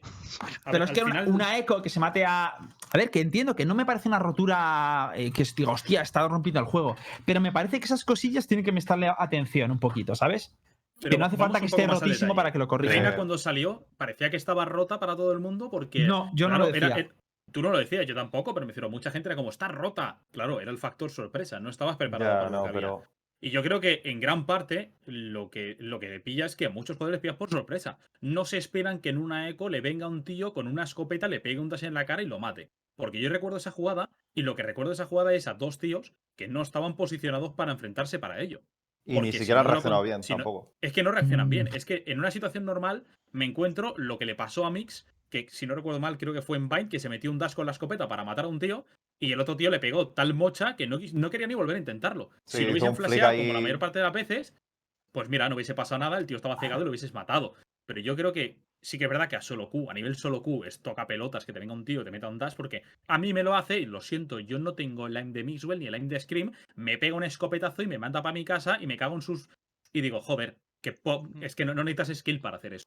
Pero en un nivel competitivo no es para tanto. Es como el drama de la Jet está rota. Coño, yo lo siento mucho, pero es que. ¿Cuántas, No, cuántas Jets se jugaron en Europa? Me refiero, la jugó CNET. Tío, esto me recuerda, esto me Pero que- recuerda que- que- que- yo, creo, yo creo que estáis equivocados a la hora de decir lo que está roto y lo que no está roto. Es decir, a ver, a lo largo de todo el juego han nerfeado un montón de cosas. El moving shooting, eh, cosas que ni siquiera les habían pedido, como A la forma que disparaba la banda, la Phantom. Son cosas inapreciables que se corrigen porque se consideran que están rotas. Pero que algo esté roto, al menos como yo lo entiendo, yo no entiendo como que si el tío lo usa va a ganar la partida, ni mucho menos. Me parece que es una dinámica que a mí no me gustaría que hubiera muchas dinámicas de esas. Entonces, a mí no me parece que Killjoy esté rota, no me parece que la AVP esté rota, no me parece que Jet esté rota. Lo que sí me parece que tienen que tocar algo, al menos la precisión en el aire, es de las escopetas. Y me parece que sí que está un poco roto eso, que al menos le bajen un poquito la precisión. Que se puedan seguir haciendo kills, sí, claro, pero no, no al punto que están ahora. Y de hecho, guardadme frase, ¿qué os, pare- qué os, qué os va a que de aquí a tres meses hay nerf de las escopetas en el aire? ¿Os aportáis algo? A mí no me importaría, la verdad, porque es que ya Sí, te digo, sí, mientras si no lo me toquen a nerfean, Jet, tío, demostrarán que realmente algo les preocupaba Hitbox, esa si, mecánica. si no lo nerfean, vas a estar un programa entero sin decir que nada está roto, ¿vale? Yo eso me lo apuesto. Venga, vale. ve- Y si lo cuando- nerfean, yo, Eh, estoy- eh, eh, yo te doy eh, la cuando- razón en todo el Una programa. cosa, ¿cuándo, cuando he Eh, dicho yo no, que algo está roto? subs, Aquí Todo rato, la Rage está rota, la Jet está rota, tal. No, no, no, no. Yo solo me he quejado de Race y Race. No, las dos no, veces que me es que tú tienes una excusa, la Gilbo. Tienes una Las cosita que la siempre dices, nerfeado. no, yo no me estoy quejando que el personaje esté roto, me estoy quejando de que el dash del personaje esté roto. Y es que resulta no que lo único bueno del personaje es el puto dash. Y así con Hit. Rage. No está rota ¿Qué Rage, está rota no sé qué. Tío, que siempre estás llorando, Hitbox. La sesión de de una pregunta. Hit, pregunta Eres seria. un niño. Hit, dime, dime. ¿consideras que Miswell debería jugar con una mano porque está roto? Sí. Pero fuera de ver, coñas. Yo, yo fuera y- coñas, ahora en serio. Yo creo que la, que la escopeta es un arma muy fuerte para lo que vale. Y sobre todo la Shotty. Me parece que vale 200 pavos, que es como tener un, do- un taser doble en el CS. Que hostia, es verdad. Eh, y creo que sí, que las podrían nerfear un poco, también lo creo eso. Yo también lo creo. Pero es otra Ah, vez vale, lo mismo. Vale. Es otra vez lo mismo, no es un problema del personaje. Tampoco es un pro- Claro, tampoco, si yo no, yo no he tampoco- dicho que sea un personaje del personaje. Ojo, tampoco eh. es un, tampoco es un problema de. O sea, el operator tampoco es un problema del personaje. Ah, O sea, del, de la- del arma, perdón. No es un problema del arma. El operator no está OP. Tiene cinco balas. Es difícil matar a alguien cuando te está esperando y tú le piqueas a él. Mucho más en el CS. Comparamos tema con la VP del tío. Es, es un arma mucho más estática, más difícil de usar, en mi opinión. Que vengo de los dos juegos y he jugado en los dos eh, de- Hmm. como francotirador. Y el problema es que mezclado con una persona que juega en Jet, que se mueve bien, aprovecha todos los espacios, se dashea para adelante, para atrás, para no sé qué, ve un hueco, sabe que, le- que un compañero del otro equipo está mirando hacia la derecha porque le está disparando otro y es el timing perfecto para dashearse rápido, etcétera. Todas esas cosas.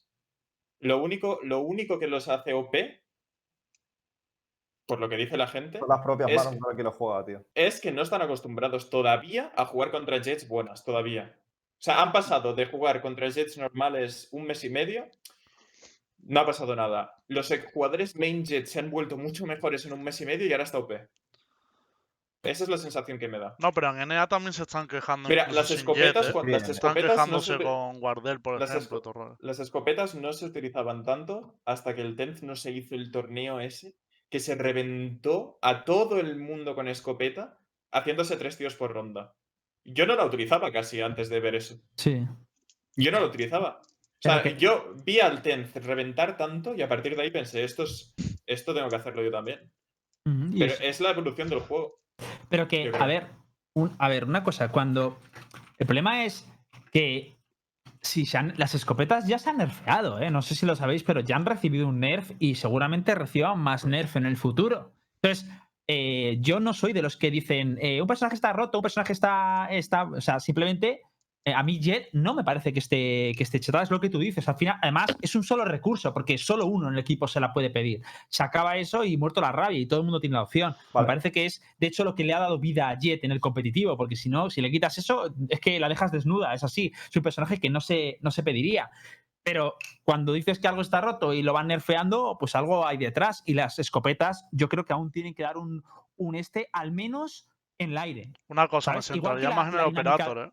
Que era un tema ¿Eh? de los que teníamos hoy. Que me Ah, entonces, más estamos, de acuerdo, estamos de todos los presentes de que Jet no la- está roto, que, que Norteamérica so- está llorando por, por llorar. Es que Ninja es un No, claro no por- ejemplo de que dice que, que- que- que Jet está roto, o sea, que, que está muy fuerte. Y dices, no, Jet no está muy fuerte, o sea, es que no sé por qué, a qué viene eso. Yo, yo os digo que Wardell, se cambian de personaje y siguen top fragueando en sus equipos, te lo digo en serio. Estoy de acuerdo.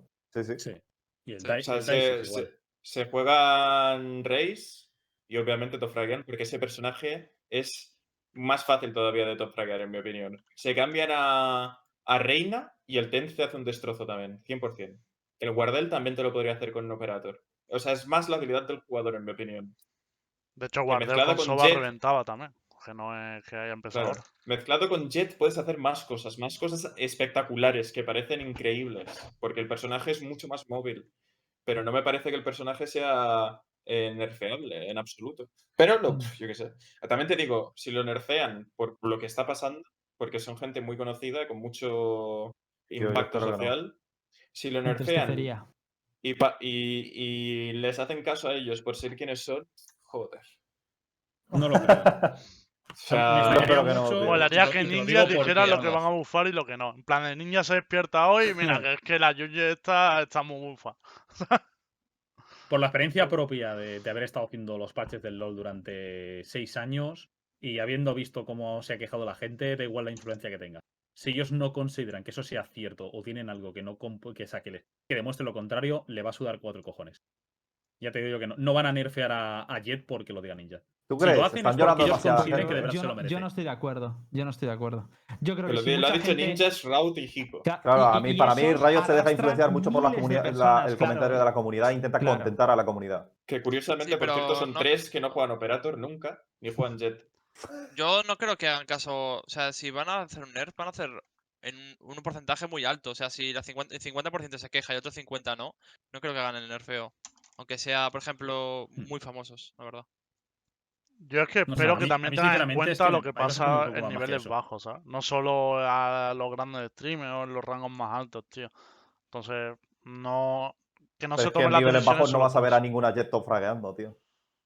No, pues es que Y, entonces. que que se, y se quejan del ulti también, eh, por cierto, eh, que no lo hemos hablado, pero se quejan de que el ulti está OP también. Buah, el ulti killer es algo más inestable, tío. tío. El ulti es completamente inestable, especialmente en right click. El kit derecho es muy random. También te digo una cosa, insisto en que para valorar de una dinámica no tener el discu- de hecho Miswell ha utilizado ese argumento y a mí no me parece el adecuado, que coincido contigo en que no está OP, pero no me parece que para valorar si algo está roto o no se tenga que decir que, que cualquiera lo pueda usar o que si te pides eso ganas la partida. Ese no es el razonamiento, el razonamiento es A ver, overpower Sí. quiere decir que tiene más poder de lo que que, se considera normal. Eso es. Eso es overpower, ¿vale? Pero claro, que yo tenga más poder no significa que me ahorre toda- O sea, tendré una ventaja en las partidas, pero eso no significa que yo vaya a ganar. Por mucho que yo crea que Jet está overpower Hombre, y te sí. diga, oye, Yo tú te no te digo, en pidas". el LoL, en el LoL, sí, los personajes que han estado overpowered han tenido un win rate muy superior a los, a los otros. En el, en, el, en el Valorant se supone que está overpowered y tiene el peor. Ya, pero Sí, sí. ahí, ahí, ahí seguimos, ahí seguimos con. Entonces yo te digo, si me estás hablando, si me hablas de, de pirates, o hablamos del torneo o hablamos de las casual, porque no tiene nada que ver. De hecho, si tú coges el win rate de los personajes en torneos y el win rate de los personajes en solo queue, cambia mucho la historia. No creo. Mm, Pues yo lo miré el otro día y sí cambia. hecho, Cambia bastante, sí. aquí.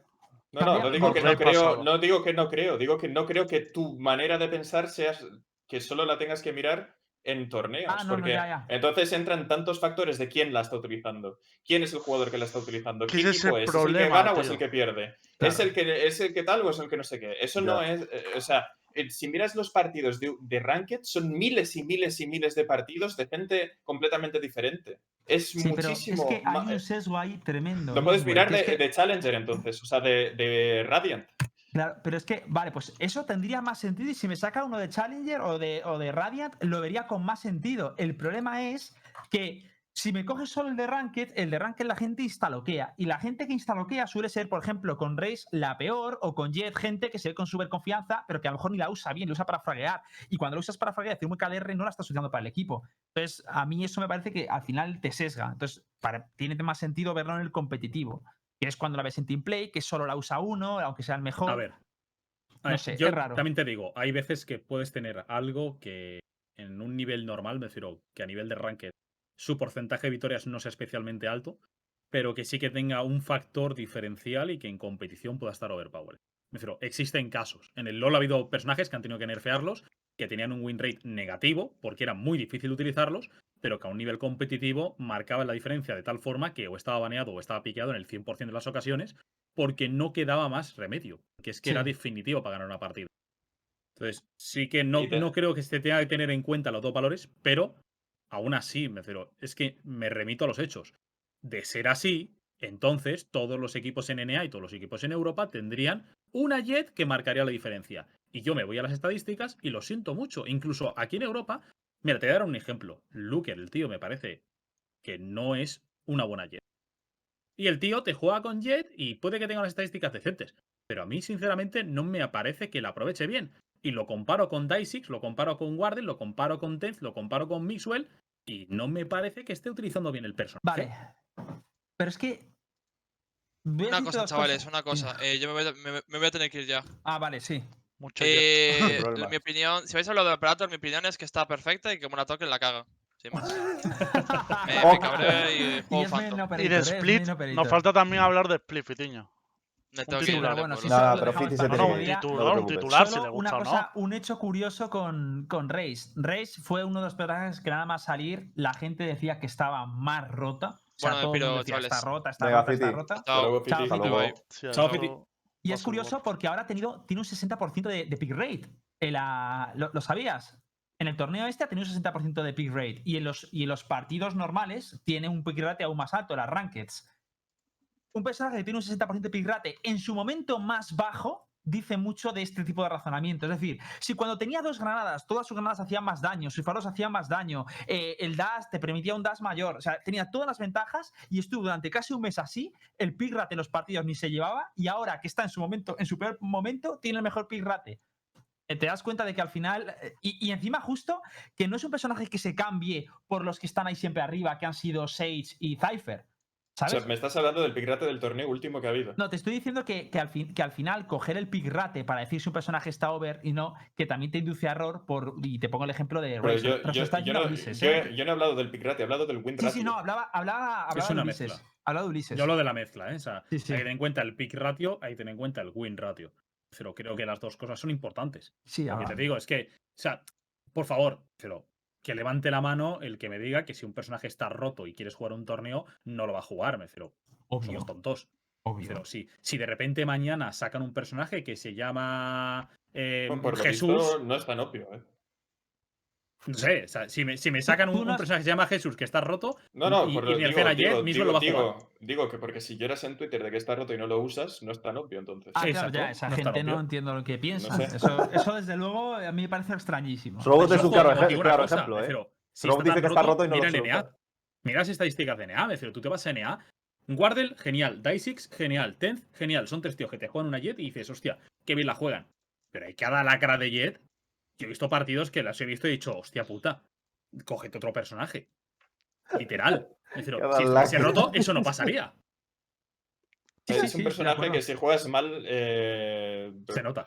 eh, no, no solo lo notas, sino que, que haces peor a tus compañeros. Es que Haces el anti-carry, el anti-carry al equipo. es- es- Cristo. ayudas poquísimo, poquísimo. Es un Mm. personaje muy de doble fil.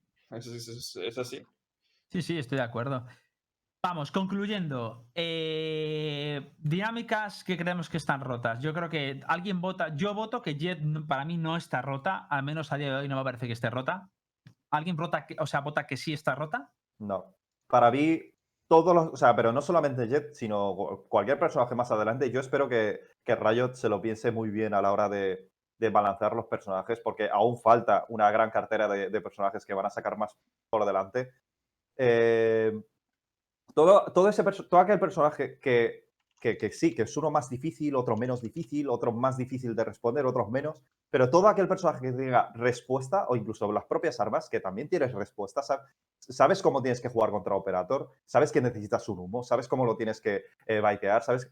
Todo, todo- toda aquella cosa que tenga una respuesta, una contrarrespuesta, para mí no es algo que esté roto y no necesite nerfeo, porque todo va a depender de las manos de la persona eh, quien vaya a usar ese propio personaje. A ver, también, a ver, matizo un poco lo que has dicho, que lo comparto, pero lo matizaría con que, que la respuesta sea que haya concordancia. Es decir, si para, si para solventar algo que cuesta 2.000 necesito algo que cuesta 8.000, pues evidentemente no tiene sentido. Entonces, Ya, hombre, eh, claro. matizando lo que Pero dices, ¿cuántas sí, veces has podido sacar, por ejemplo, eh, un operator con un par de humos? sí, sí, sí, Pero, no, te lo ¿Sabes, digo sabes dónde creo que, que- que el problema es súper evidente? Y es que la gente solo se fija en los personajes que matan más. Claro. Porque es que, de verdad, eh, quitas a un Cypher de una composición, loco, es imposible jugar el juego. Eh, estás hablando de Jet, que está OP, cuando hay personajes que si no los tienes en el equipo ni siquiera puedes jugar en competitivo. Y me estás hablando de un, de un personaje que solo es bueno si el jugador que la está jugando se sale. Y me estás hablando de eso. En vez de solo habla- de hablar de que si quitas a Cypher no puedes jugar. Si juegas sin Sage en X mapa no puedes jugar. De hecho- ju- si juegas- o sea, por favor. De hecho, matizando esto, si, si yo creo que se pudiera hablar de algo que está roto actualmente en el juego, me- y según tu propia definición, ahora me parecería los cables de Cypher, porque eso sí que no tiene counter. sí. porque De el hecho, estas counter son las es cosas un que ninja, y si- y está gente como ninja debería quejarse, no de, no de, no de Sí, entonces estoy, en eso podría Pero estar es que de los cables no le matan, no entendéis nada, tío. Los cables bien. no dan, no dan puntos, creo, no te suben de rango No, si, no, si no dan kills, no, no, no, no, da igual. Eso me- a, mí me, a mí me molesta, entre comillas, tío, que, que gente tan influyente como Shroud o Ninja, tío, que son gente con cabeza, tío, son gente con mucha experiencia en los esports, en el gaming, eh, hable, o sea, que tenga- tenga el gatillo tan fácil para despotricar mierda sobre algo en las redes sociales, tío. O sea, Jet no está roto, o sea, piensa antes de hablar. tío. yo creo que pueden decir lo que quieran si Riot no les hace mucho, en plan, caso, mis- caso absoluto de todo lo que digo. Pueden decir lo que quieran porque son personas, ¿no? Pero eh, si Riot les hace caso. Bueno, es que el problema no es ese, el problema es toda la gente que les hace caso a ellos, Claro, que luego y hablan por masa. Twitter Claro. y que entonces todos los de Riot se creen que lo que dice es cierto porque hay tanta gente hablando del tema que eh, eso es lo que tiene que haber alguien en Riot que sepa si realmente está OP o no. De alguna forma, no sé cómo lo hacen, ¿vale? Porque no sé cómo trabajan. Me gustaría saberlo. Al Vertix a lo mejor se podría venir por aquí Arroba Vertius o Medroid, que está en el chat, que responda. De Buah, Medroid lo íbamos a traer un día.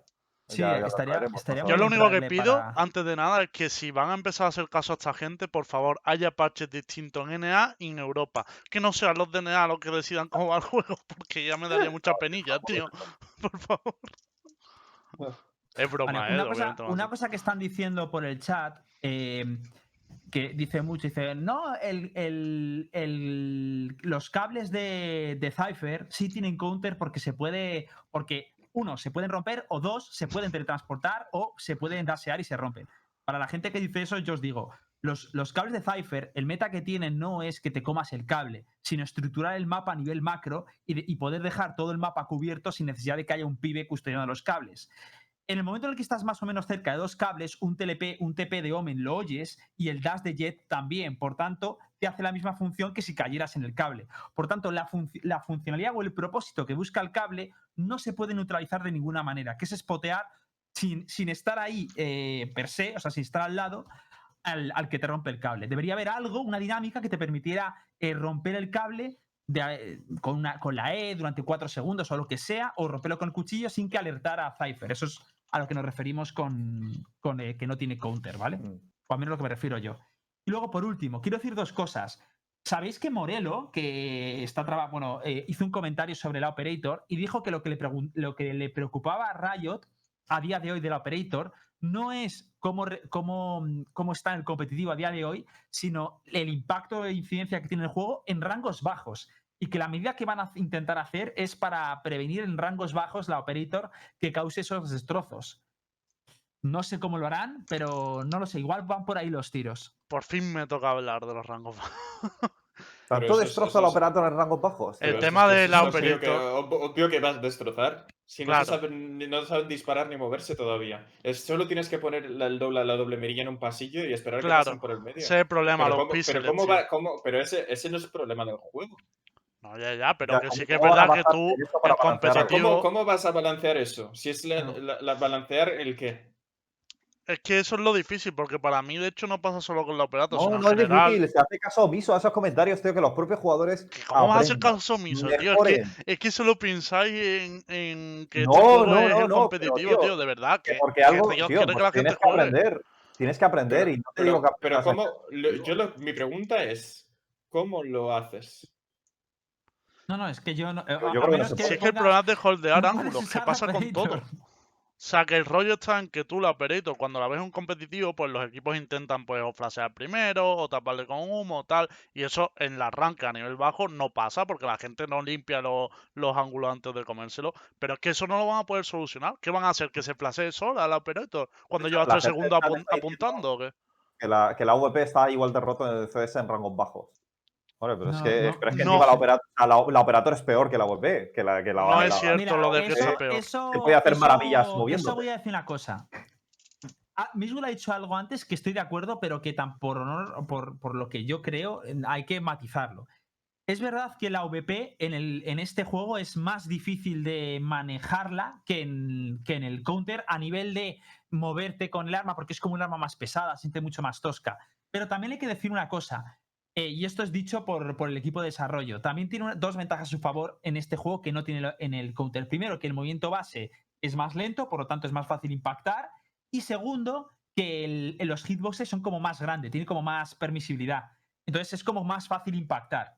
Entonces, en defensa, su- supuestamente, además creo que tiene un poquito más de cadencia Pero entre los disparos. eso ¿no? es bueno para tiros estáticos cuando tú tienes Claro, la posición claro. cogida. No es, no es bueno para cuando tú tienes que asomarle a una persona Eso que está es. estática. Y Eso yo es. te hablo de que en el CS, cuando tú asomas agresivamente, es mucho más Es fácil más matar a la sí, persona sí, que te espera. Sí, sí, pero Sí. Lo que yo quiero decir es que tiene una parte que es mejor que en el. eh, o sea, una parte que es peor en el, que en el counter, pero también tiene una car- parte que es. que en defensa sí que es más fácil dar que en el Counter-Strike, por ejemplo, ¿vale? Entonces hay que matizar las dos cosas, pero evidentemente a mí me parece. Pero el tema está en que- el hecho que de que sea más difícil usarla agresivamente, como que también la bufa más en defensa. Quiero decir, tú en el CS muchas veces cuando te encontrabas un AWP eh, piqueando, te la eras más proactivo a intentar ganarle el pick. Mientras que aquí, yo es que ya ni me la juego, ¿sabes? Porque la mayoría, o sea, es que me la va a ganar el 90% de las veces, por lo menos en mi nivel. Y eso hace Es que también bajo. esté un poquito más bufado.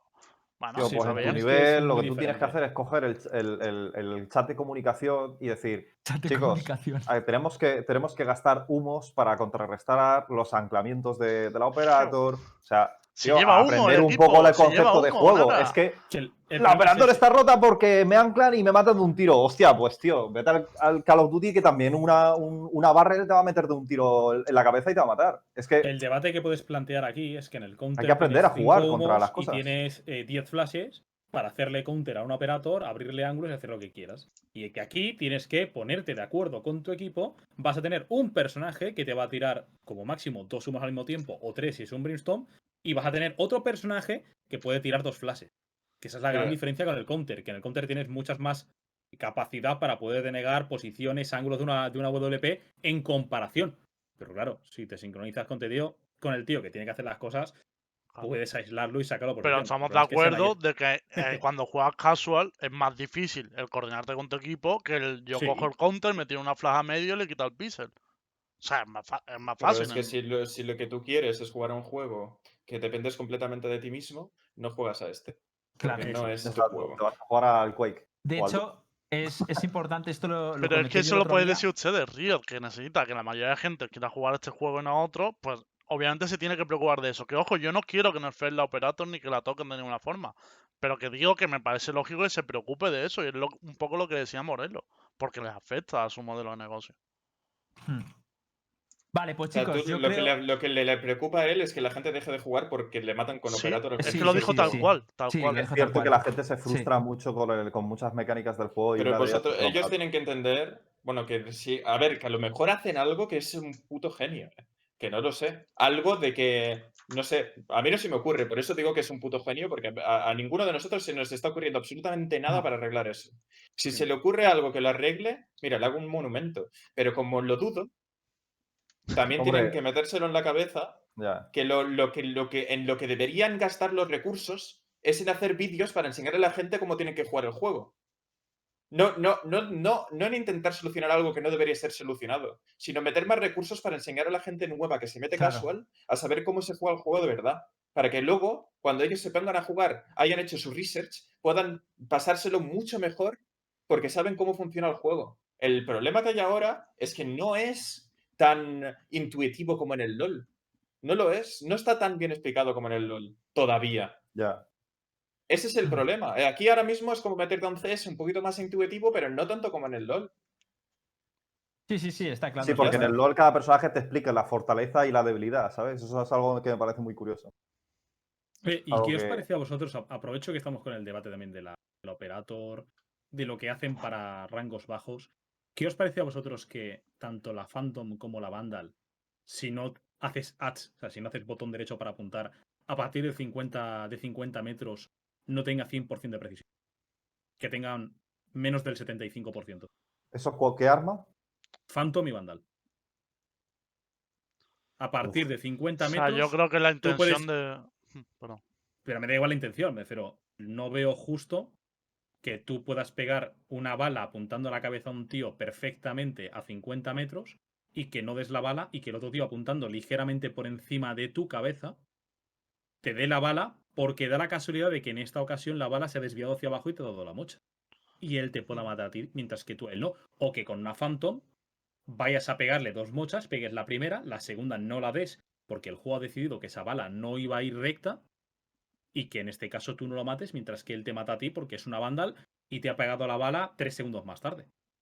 Porque esto obviamente yo creo que para el público que está empezando, para los más noobs o los más casuals, les puede beneficiar porque quizá no es tan frustrante que cuando les ven a mucha distancia lo revienten en un momento. Pero a mí me preocupa que no haya un 100% de precisión como en el counter. O Precisamente sea, te es así. refieres o a la RNG, ¿no? Del spray, pattern. No, pero no es el spray. No, no, es que no, no, es el spray no, nada. no. Es que tú Prefiero- tienes NRG con es- el tiro normal. O sea, con el primer tiro ya hay apuntando, ¿vale?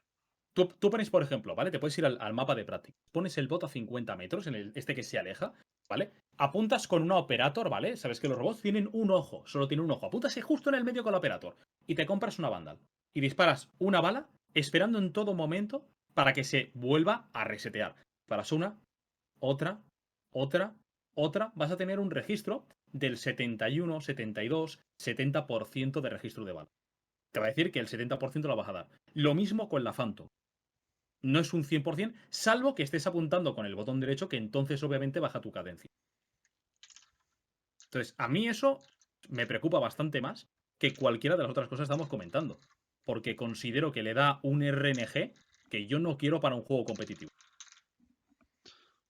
Yo lo que, lo que comentaba Ya. es que eso lo hacen con la intención 100% de que se usen las mirillas, que estoy convencido que las mirillas están porque es una dinámica más friendly para la gente que empieza en el juego. Pero desde luego a nivel competitivo, que haya NRG de cualquier tipo ya me parece mal, pero es que ese concretamente te, te está haciendo fallar una bala. Es como si tú intencionadamente quisieras ponerle menos T-Ray al servidor en el counter, ¿sabes? En plan de, para que se fallen más balas. Entonces, no me parece la dinámica correcta, entiendo el objetivo de usar las mirillas y todo el rollo, pero es que en competitivo nadie va a usar las mirillas igualmente en general, ¿sabes? Entonces, A ver, se lo carga un poco. mi opinión es que no me. Entiendo lo que quieres decir y lo, puedo llegar a compartir, pero no me parece algo tan, realmente tan preocupante. Nunca he sentido en plan, uy, si hubiera puesto la milla la habría matado. La verdad, nunca he tenido sensación. Es decir, no me, no me, la- a mí de lejos las balas, cuando más o menos le doy, pues le doy, cuando no lo percibo así, que a lo mejor luego ha pasado muchas veces que él no le debería haber dado una bala y se le ha dado, o le debería haber dado y no le he dado, por eso, pero, pero no es lo percibo está- como algo. ¿Tú sí lo has percibido así, Miss?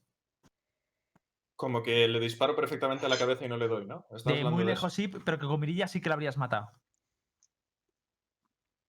Yo Que es lo que que- no aunque pongo en la cabeza digas, no entiendo por qué Ya, ya, por bala". eso. Yo tampoco. De hecho, yo a raíz de escuchar esto que vi un vídeo en YouTube, estoy probando a poner la mirilla las pocas veces que juego.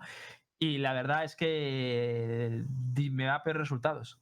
Yo lo que Sí, no yo- sabía yo era. final- A ver, pero lo que dice Ulises, o sea. Es, es- es verdad eso, ¿eh? O sea, que, eh, que yo algún día pierda un torneo porque le estoy apuntando perfectamente directamente a la cabeza y falla el tiro y pierda la ronda porque el otro me tradea a mí, porque su tiro, el RNG, hace que su 70% me da y yo el 30% no, ¿Cuántos y que pierda el torneo.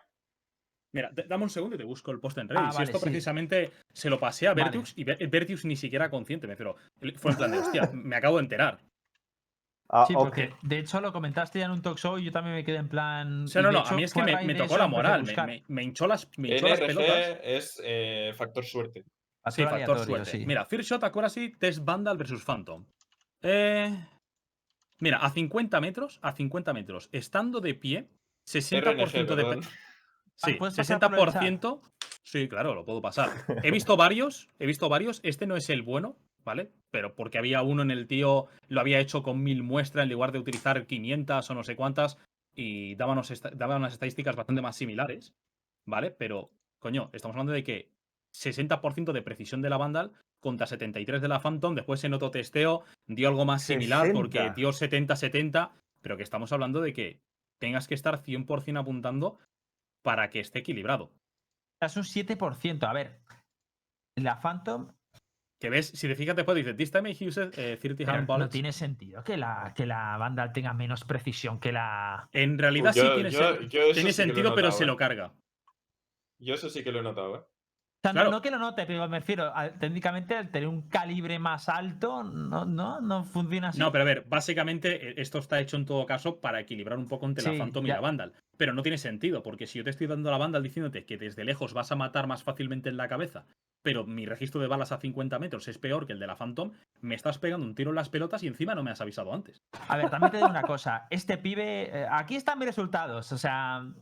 No, no, no, no, pero escúchame, escúchame. que- Pásame un vídeo que yo quiero ver cómo lo hace y lo voy a probar yo. Y, pero vamos, que vale, yo no, no, te, yo no te voy a pasar el vídeo ahora porque me, me tengo que buscarlo, pero yo lo he refiero, yo lo he probado, lo he probado en directo. Si hay alguien en el chat de la gente que acostumbra a verme que estaba en ese momento, te lo van a confirmar, me refiero, lo he probado en directo.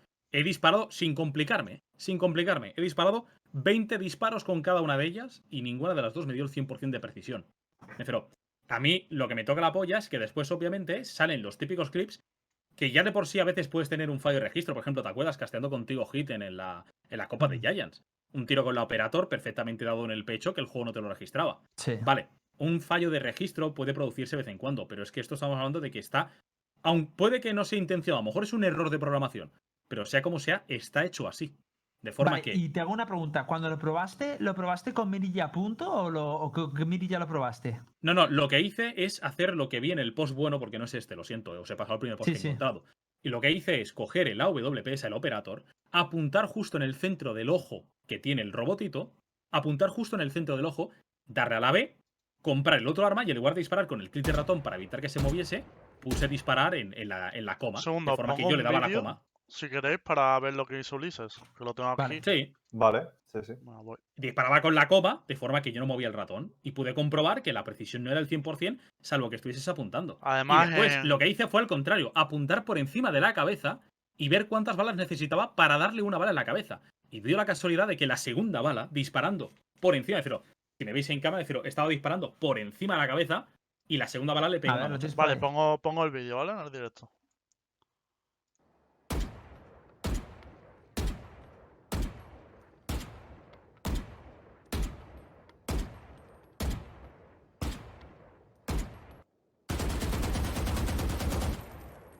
Bueno, esto ya es de Ripoll, ¿eh? Lo Hostia, primero, pero, hostia, pues no Mm. sabía, tío, que fallan tantas balas. en el Claro, claro. set. ahí va, el nota no mueve la mirilla y va fallando balas. Y que- de hecho, en el post donde el nota publica este vídeo, le responde Riot, ¿eh? O sea, ¿Y que no es un Riot? invento.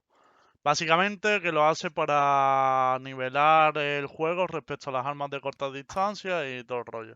Me parece Eh, muy qué grave cojones. esto, ¿eh? No Como sé, que nivelar, eh, parece- no- no, me cuando parece tú, tú implantas un RRG no está estás nivelando nada, loco. O sea, yo- pues, Estás dando factor de aleatoriedad esto ha sido donde- mi mayor motivo de queja. Lo comenté con Hit en el casteo aquel y yo lo, vamos, yo es que Hostia, cada vez pues yo lo no es lo sabía, tío. Es que Yo había tenido- Claro, tío. Sa- ¿Sabes, ¿Sabes lo que pasa? A mí lo que me pasó fue que estaba viendo un torneo, no recuerdo qué torneo estaba viendo ahora mismo, pero está- estaba viendo un torneo y, y tenía la sensación de que muchas veces veía movimientos perfectos a la cabeza, disparaban y la bala no le daba. Y sacaba un clip y lo miraba y decía, qué raro, fallo registro. Y yo pensé, a lo mejor lo que se está viendo en el espectador no es lo mismo que está viendo el tío, que hay un fallo de sincronización. Y Sí, eso, seguro. Ya me lo Hay un, todo. hay un, hay- el netcode hay un pequeño delay de milisegundos que eso yo creo que en eso estamos todos de acuerdo. O sea, Claro. lo, lo hemos sentido y lo hemos notado. Pero lo de la bala esta, entonces, tío, Sí. no es que se fumen las balas a lo mejor el servidor, es que la bala se va a Cuenca. Claro. Es, y, a mí, y a mí me ha pasado, ¿eh? yo, estoy, yo estoy, muchas veces estoy jugando y te digo, pero yo no soy un puto pro, yo no soy Otra, pro, otra, de- por cierto, otra de las cosas que hace el Sí. operador más OP. Me pongo a 50 metros y encima, aunque me dispares bien, tengo un Es por 30% eso. de posibilidades de que falles. No, Miguel, si es que de hecho en el sí, post que tío. puso Riot, en el que post que es puso. Riot decía eso, ¿eh? Que de- precisamente eso hacía que las armas a larga distancia, que ellos ponían Guardian y Operator, tuvieran cierto beneficio respecto a los dos rifles. O sea que es algo No me que gusta este método No de balanceo. esto eh. tampoco. No otra, cosa, tan- otra cosa que me ha hecho mucha gracia es que el de Riot pone un pedazo de textazo de la hostia y va un texto. tío y le responde, lo traduzco, queremos bajar el skill, el skill cap para que los noobs jueguen a este juego. Básicamente. Ya está, Eh, resumido. Además me mola Esto- porque dice el de Riot, podéis evitarlo. ¿eh? Sí, tío, esto, esto yo no, te juro que no tenía ni puta idea. Estaba flipando lo que estaba diciendo Ulises, tío. A mí me lo dijo ¿qué Ulises, pero no lo veía tan grave como lo este Bienvenidos a mi mundo. A mí me flipa lo que dice el de Riot de no, pero esto es evitable porque si te agachas ya se reduce el porcentaje, a la vez si usas el, AD el ADS se reduce y pone si, si mezclas las dos cosas, es decir, si haces cadereas a la derecha, te agachas a la vez, entonces va a la, a la recta y yo pensando, coño, Sí, pero gente si no se estaría jugando al dispara de pie, claro, no se dispara de pie, hijo puta, ¿cómo voy a hacer todo eso a la vez? Por favor, A ver, pero si ya me lío disparando. O sea, ya tienes que agacharte y apuntar para tener un 100% de precisión a 50 metros. Vale, te voy a, pon- te voy a poner el, ca- el caso más claro de todos. ¿Vale? Y, ya- y ya he sacado el tema precisamente por esto. Estamos hablando de si la operator está rota. Vale, tengo una operator que me está holdeando un ángulo. Yo quiero hacérmela y digo, vale, no me queda más chances. eh, mi Omen ha muerto, ¿vale? En este caso es muy raro que sea yo y el Omen esté muerto, pero ha muerto el Omen. Tengo que salir a piquear, no tengo una flash, no tengo un humo. Y tengo que salir, abrirme, que no me dispare el antes. Obviamente tengo que tener yo más reflejos que él, ya de por sí puede tener ventaja. Pero tengo que agacharme y apuntar para poderle pegar una bala con 100% de precisión y no depender del factor aleatorio. Por cierto, estoy leyéndolo y dicen que, mm, bueno, que si estás agachado tienes muchísimo más porcentaje, obviamente, porque la bala sale más recta y que si haces APES también tienes más porcentaje de que la bala salga recta. Sí, sí, es lo sí, que he dicho, sí. Miguel, Eso- pero que es que encima nota dice... el counter también. O Claro, sea, pero nota dice encima, si lo usas a la vez, es la polla. Y digo, cabrón, pero ¿quién va a hacer esas dos cosas a la vez bien? Es que. sí, que sí, que sí, pero es como No, en el no, pero- counter, lo típico o sea, hacía simple de la que- de todo el rato. A lo que me refiero es, va- Eh, haces que el skill gap baje, pero en realidad lo, no lo Claro. bajas, porque, ¿para qué? porque lo subes. no, es- sí, estás metiendo un factor de frustración para los jugadores sin sentido, tío. Mm, Claro, porque si quieres matar a un tío de lejos, lo que tienes que hacer es un counter estrafe, y eso, el skill gap de hacer un counter estrafe es 100.000 veces mayor que un tío te dispara a la cabeza directamente. Es muy O sea, contradictorio. porque esto, eh. tienes que mezclar tu movimiento con tu precisión. Más agacharte, más tal, más no sé qué. Sí. Pero es que lo, lo que no tiene sentido es que tengas más precisión haciendo la mierda que se hace también. En el- es que en el counter también se hace. Yo creo que, yo creo que es un fallo, ¿Qué- tío, que ellos lo han de- intentado adornarlo de alguna manera. ¿eh? Ah, Es que el ADS se refieren, no se refieren a la de apuntar, porque por aquí lo están diciendo. El ADS es el Exacto. right click. No, no, AD- ADS, ADS es el right click, es apuntar. Claro, Pero claro. también hay. Lo que se refieren ellos no es a lo que está diciendo Miswell de hacer un counter strike, sino en el counter también lo podéis. también funcionaba. Y es cuando haces AD simultáneo sin parar. AD, AD, AD, que tú te puedes mover y no sí, haces sí, ningún que ruido. estás en el, que estás en el mismo sitio en realidad, no te estás moviendo. Pero que tú en este momento tienes más precisión. Pero en el counter también la, acaban las balas más rectas si haces esa mierda. Y desde que se filtró que eso era así, ves que la gran mayor parte lo hacen porque es la sensación y es la realidad. Y en el Valorant, pues al parecer también funciona. Yo no tenía la misma sensación que en el counter y al principio lo hacía y parecía me entorpecía y dejé de hacerlo. Es más, Miswell me echó bronca por ello. No me acuerdo. No me acuerdo. Pues me dijo, me has fallado, has me esa bala porque estás haciendo AD todo el rato. Oye, pues Y- yo voto verdad. por hacer una recogida de firmas, aprovechando que está Miswell, intentar que también eso, ¿eh? A lo, a lo ninja y los Hombre, estos. para que cambie el meta, ninja. para que sea ninja el que decida el Sí. meta, mejor que lo decida Miguel, que sabe un poquito más del juego, me cago en. Efectivamente, sí, sí. Yo mientras no Pero el FAOM lo, me curioso, lo curioso es que no me he dado cuenta jugando. ¿eh? No, ni yo. Por eso no- Hombre, no- también te digo- dijo. ¿Sabes? No te has dado cuenta por, por un motivo. Uno, porque no lo sabías obviamente y lo dabas por supuesto que estaba perfecto. Dos, no sueles tener muchas jugadas que te impliquen 50 metros. Claro. Y cuando estás a 50 metros, es muy difícil que tengas, por mucho tengas 240 Hz y que tengas los ojos de Superman. pero ahora que te- mismo, que te ahora mismo, por cierto, ¿pienso por mí mismo o pienso por todo el mundo? ¿Hago a Scream mejor o, o no digo nada?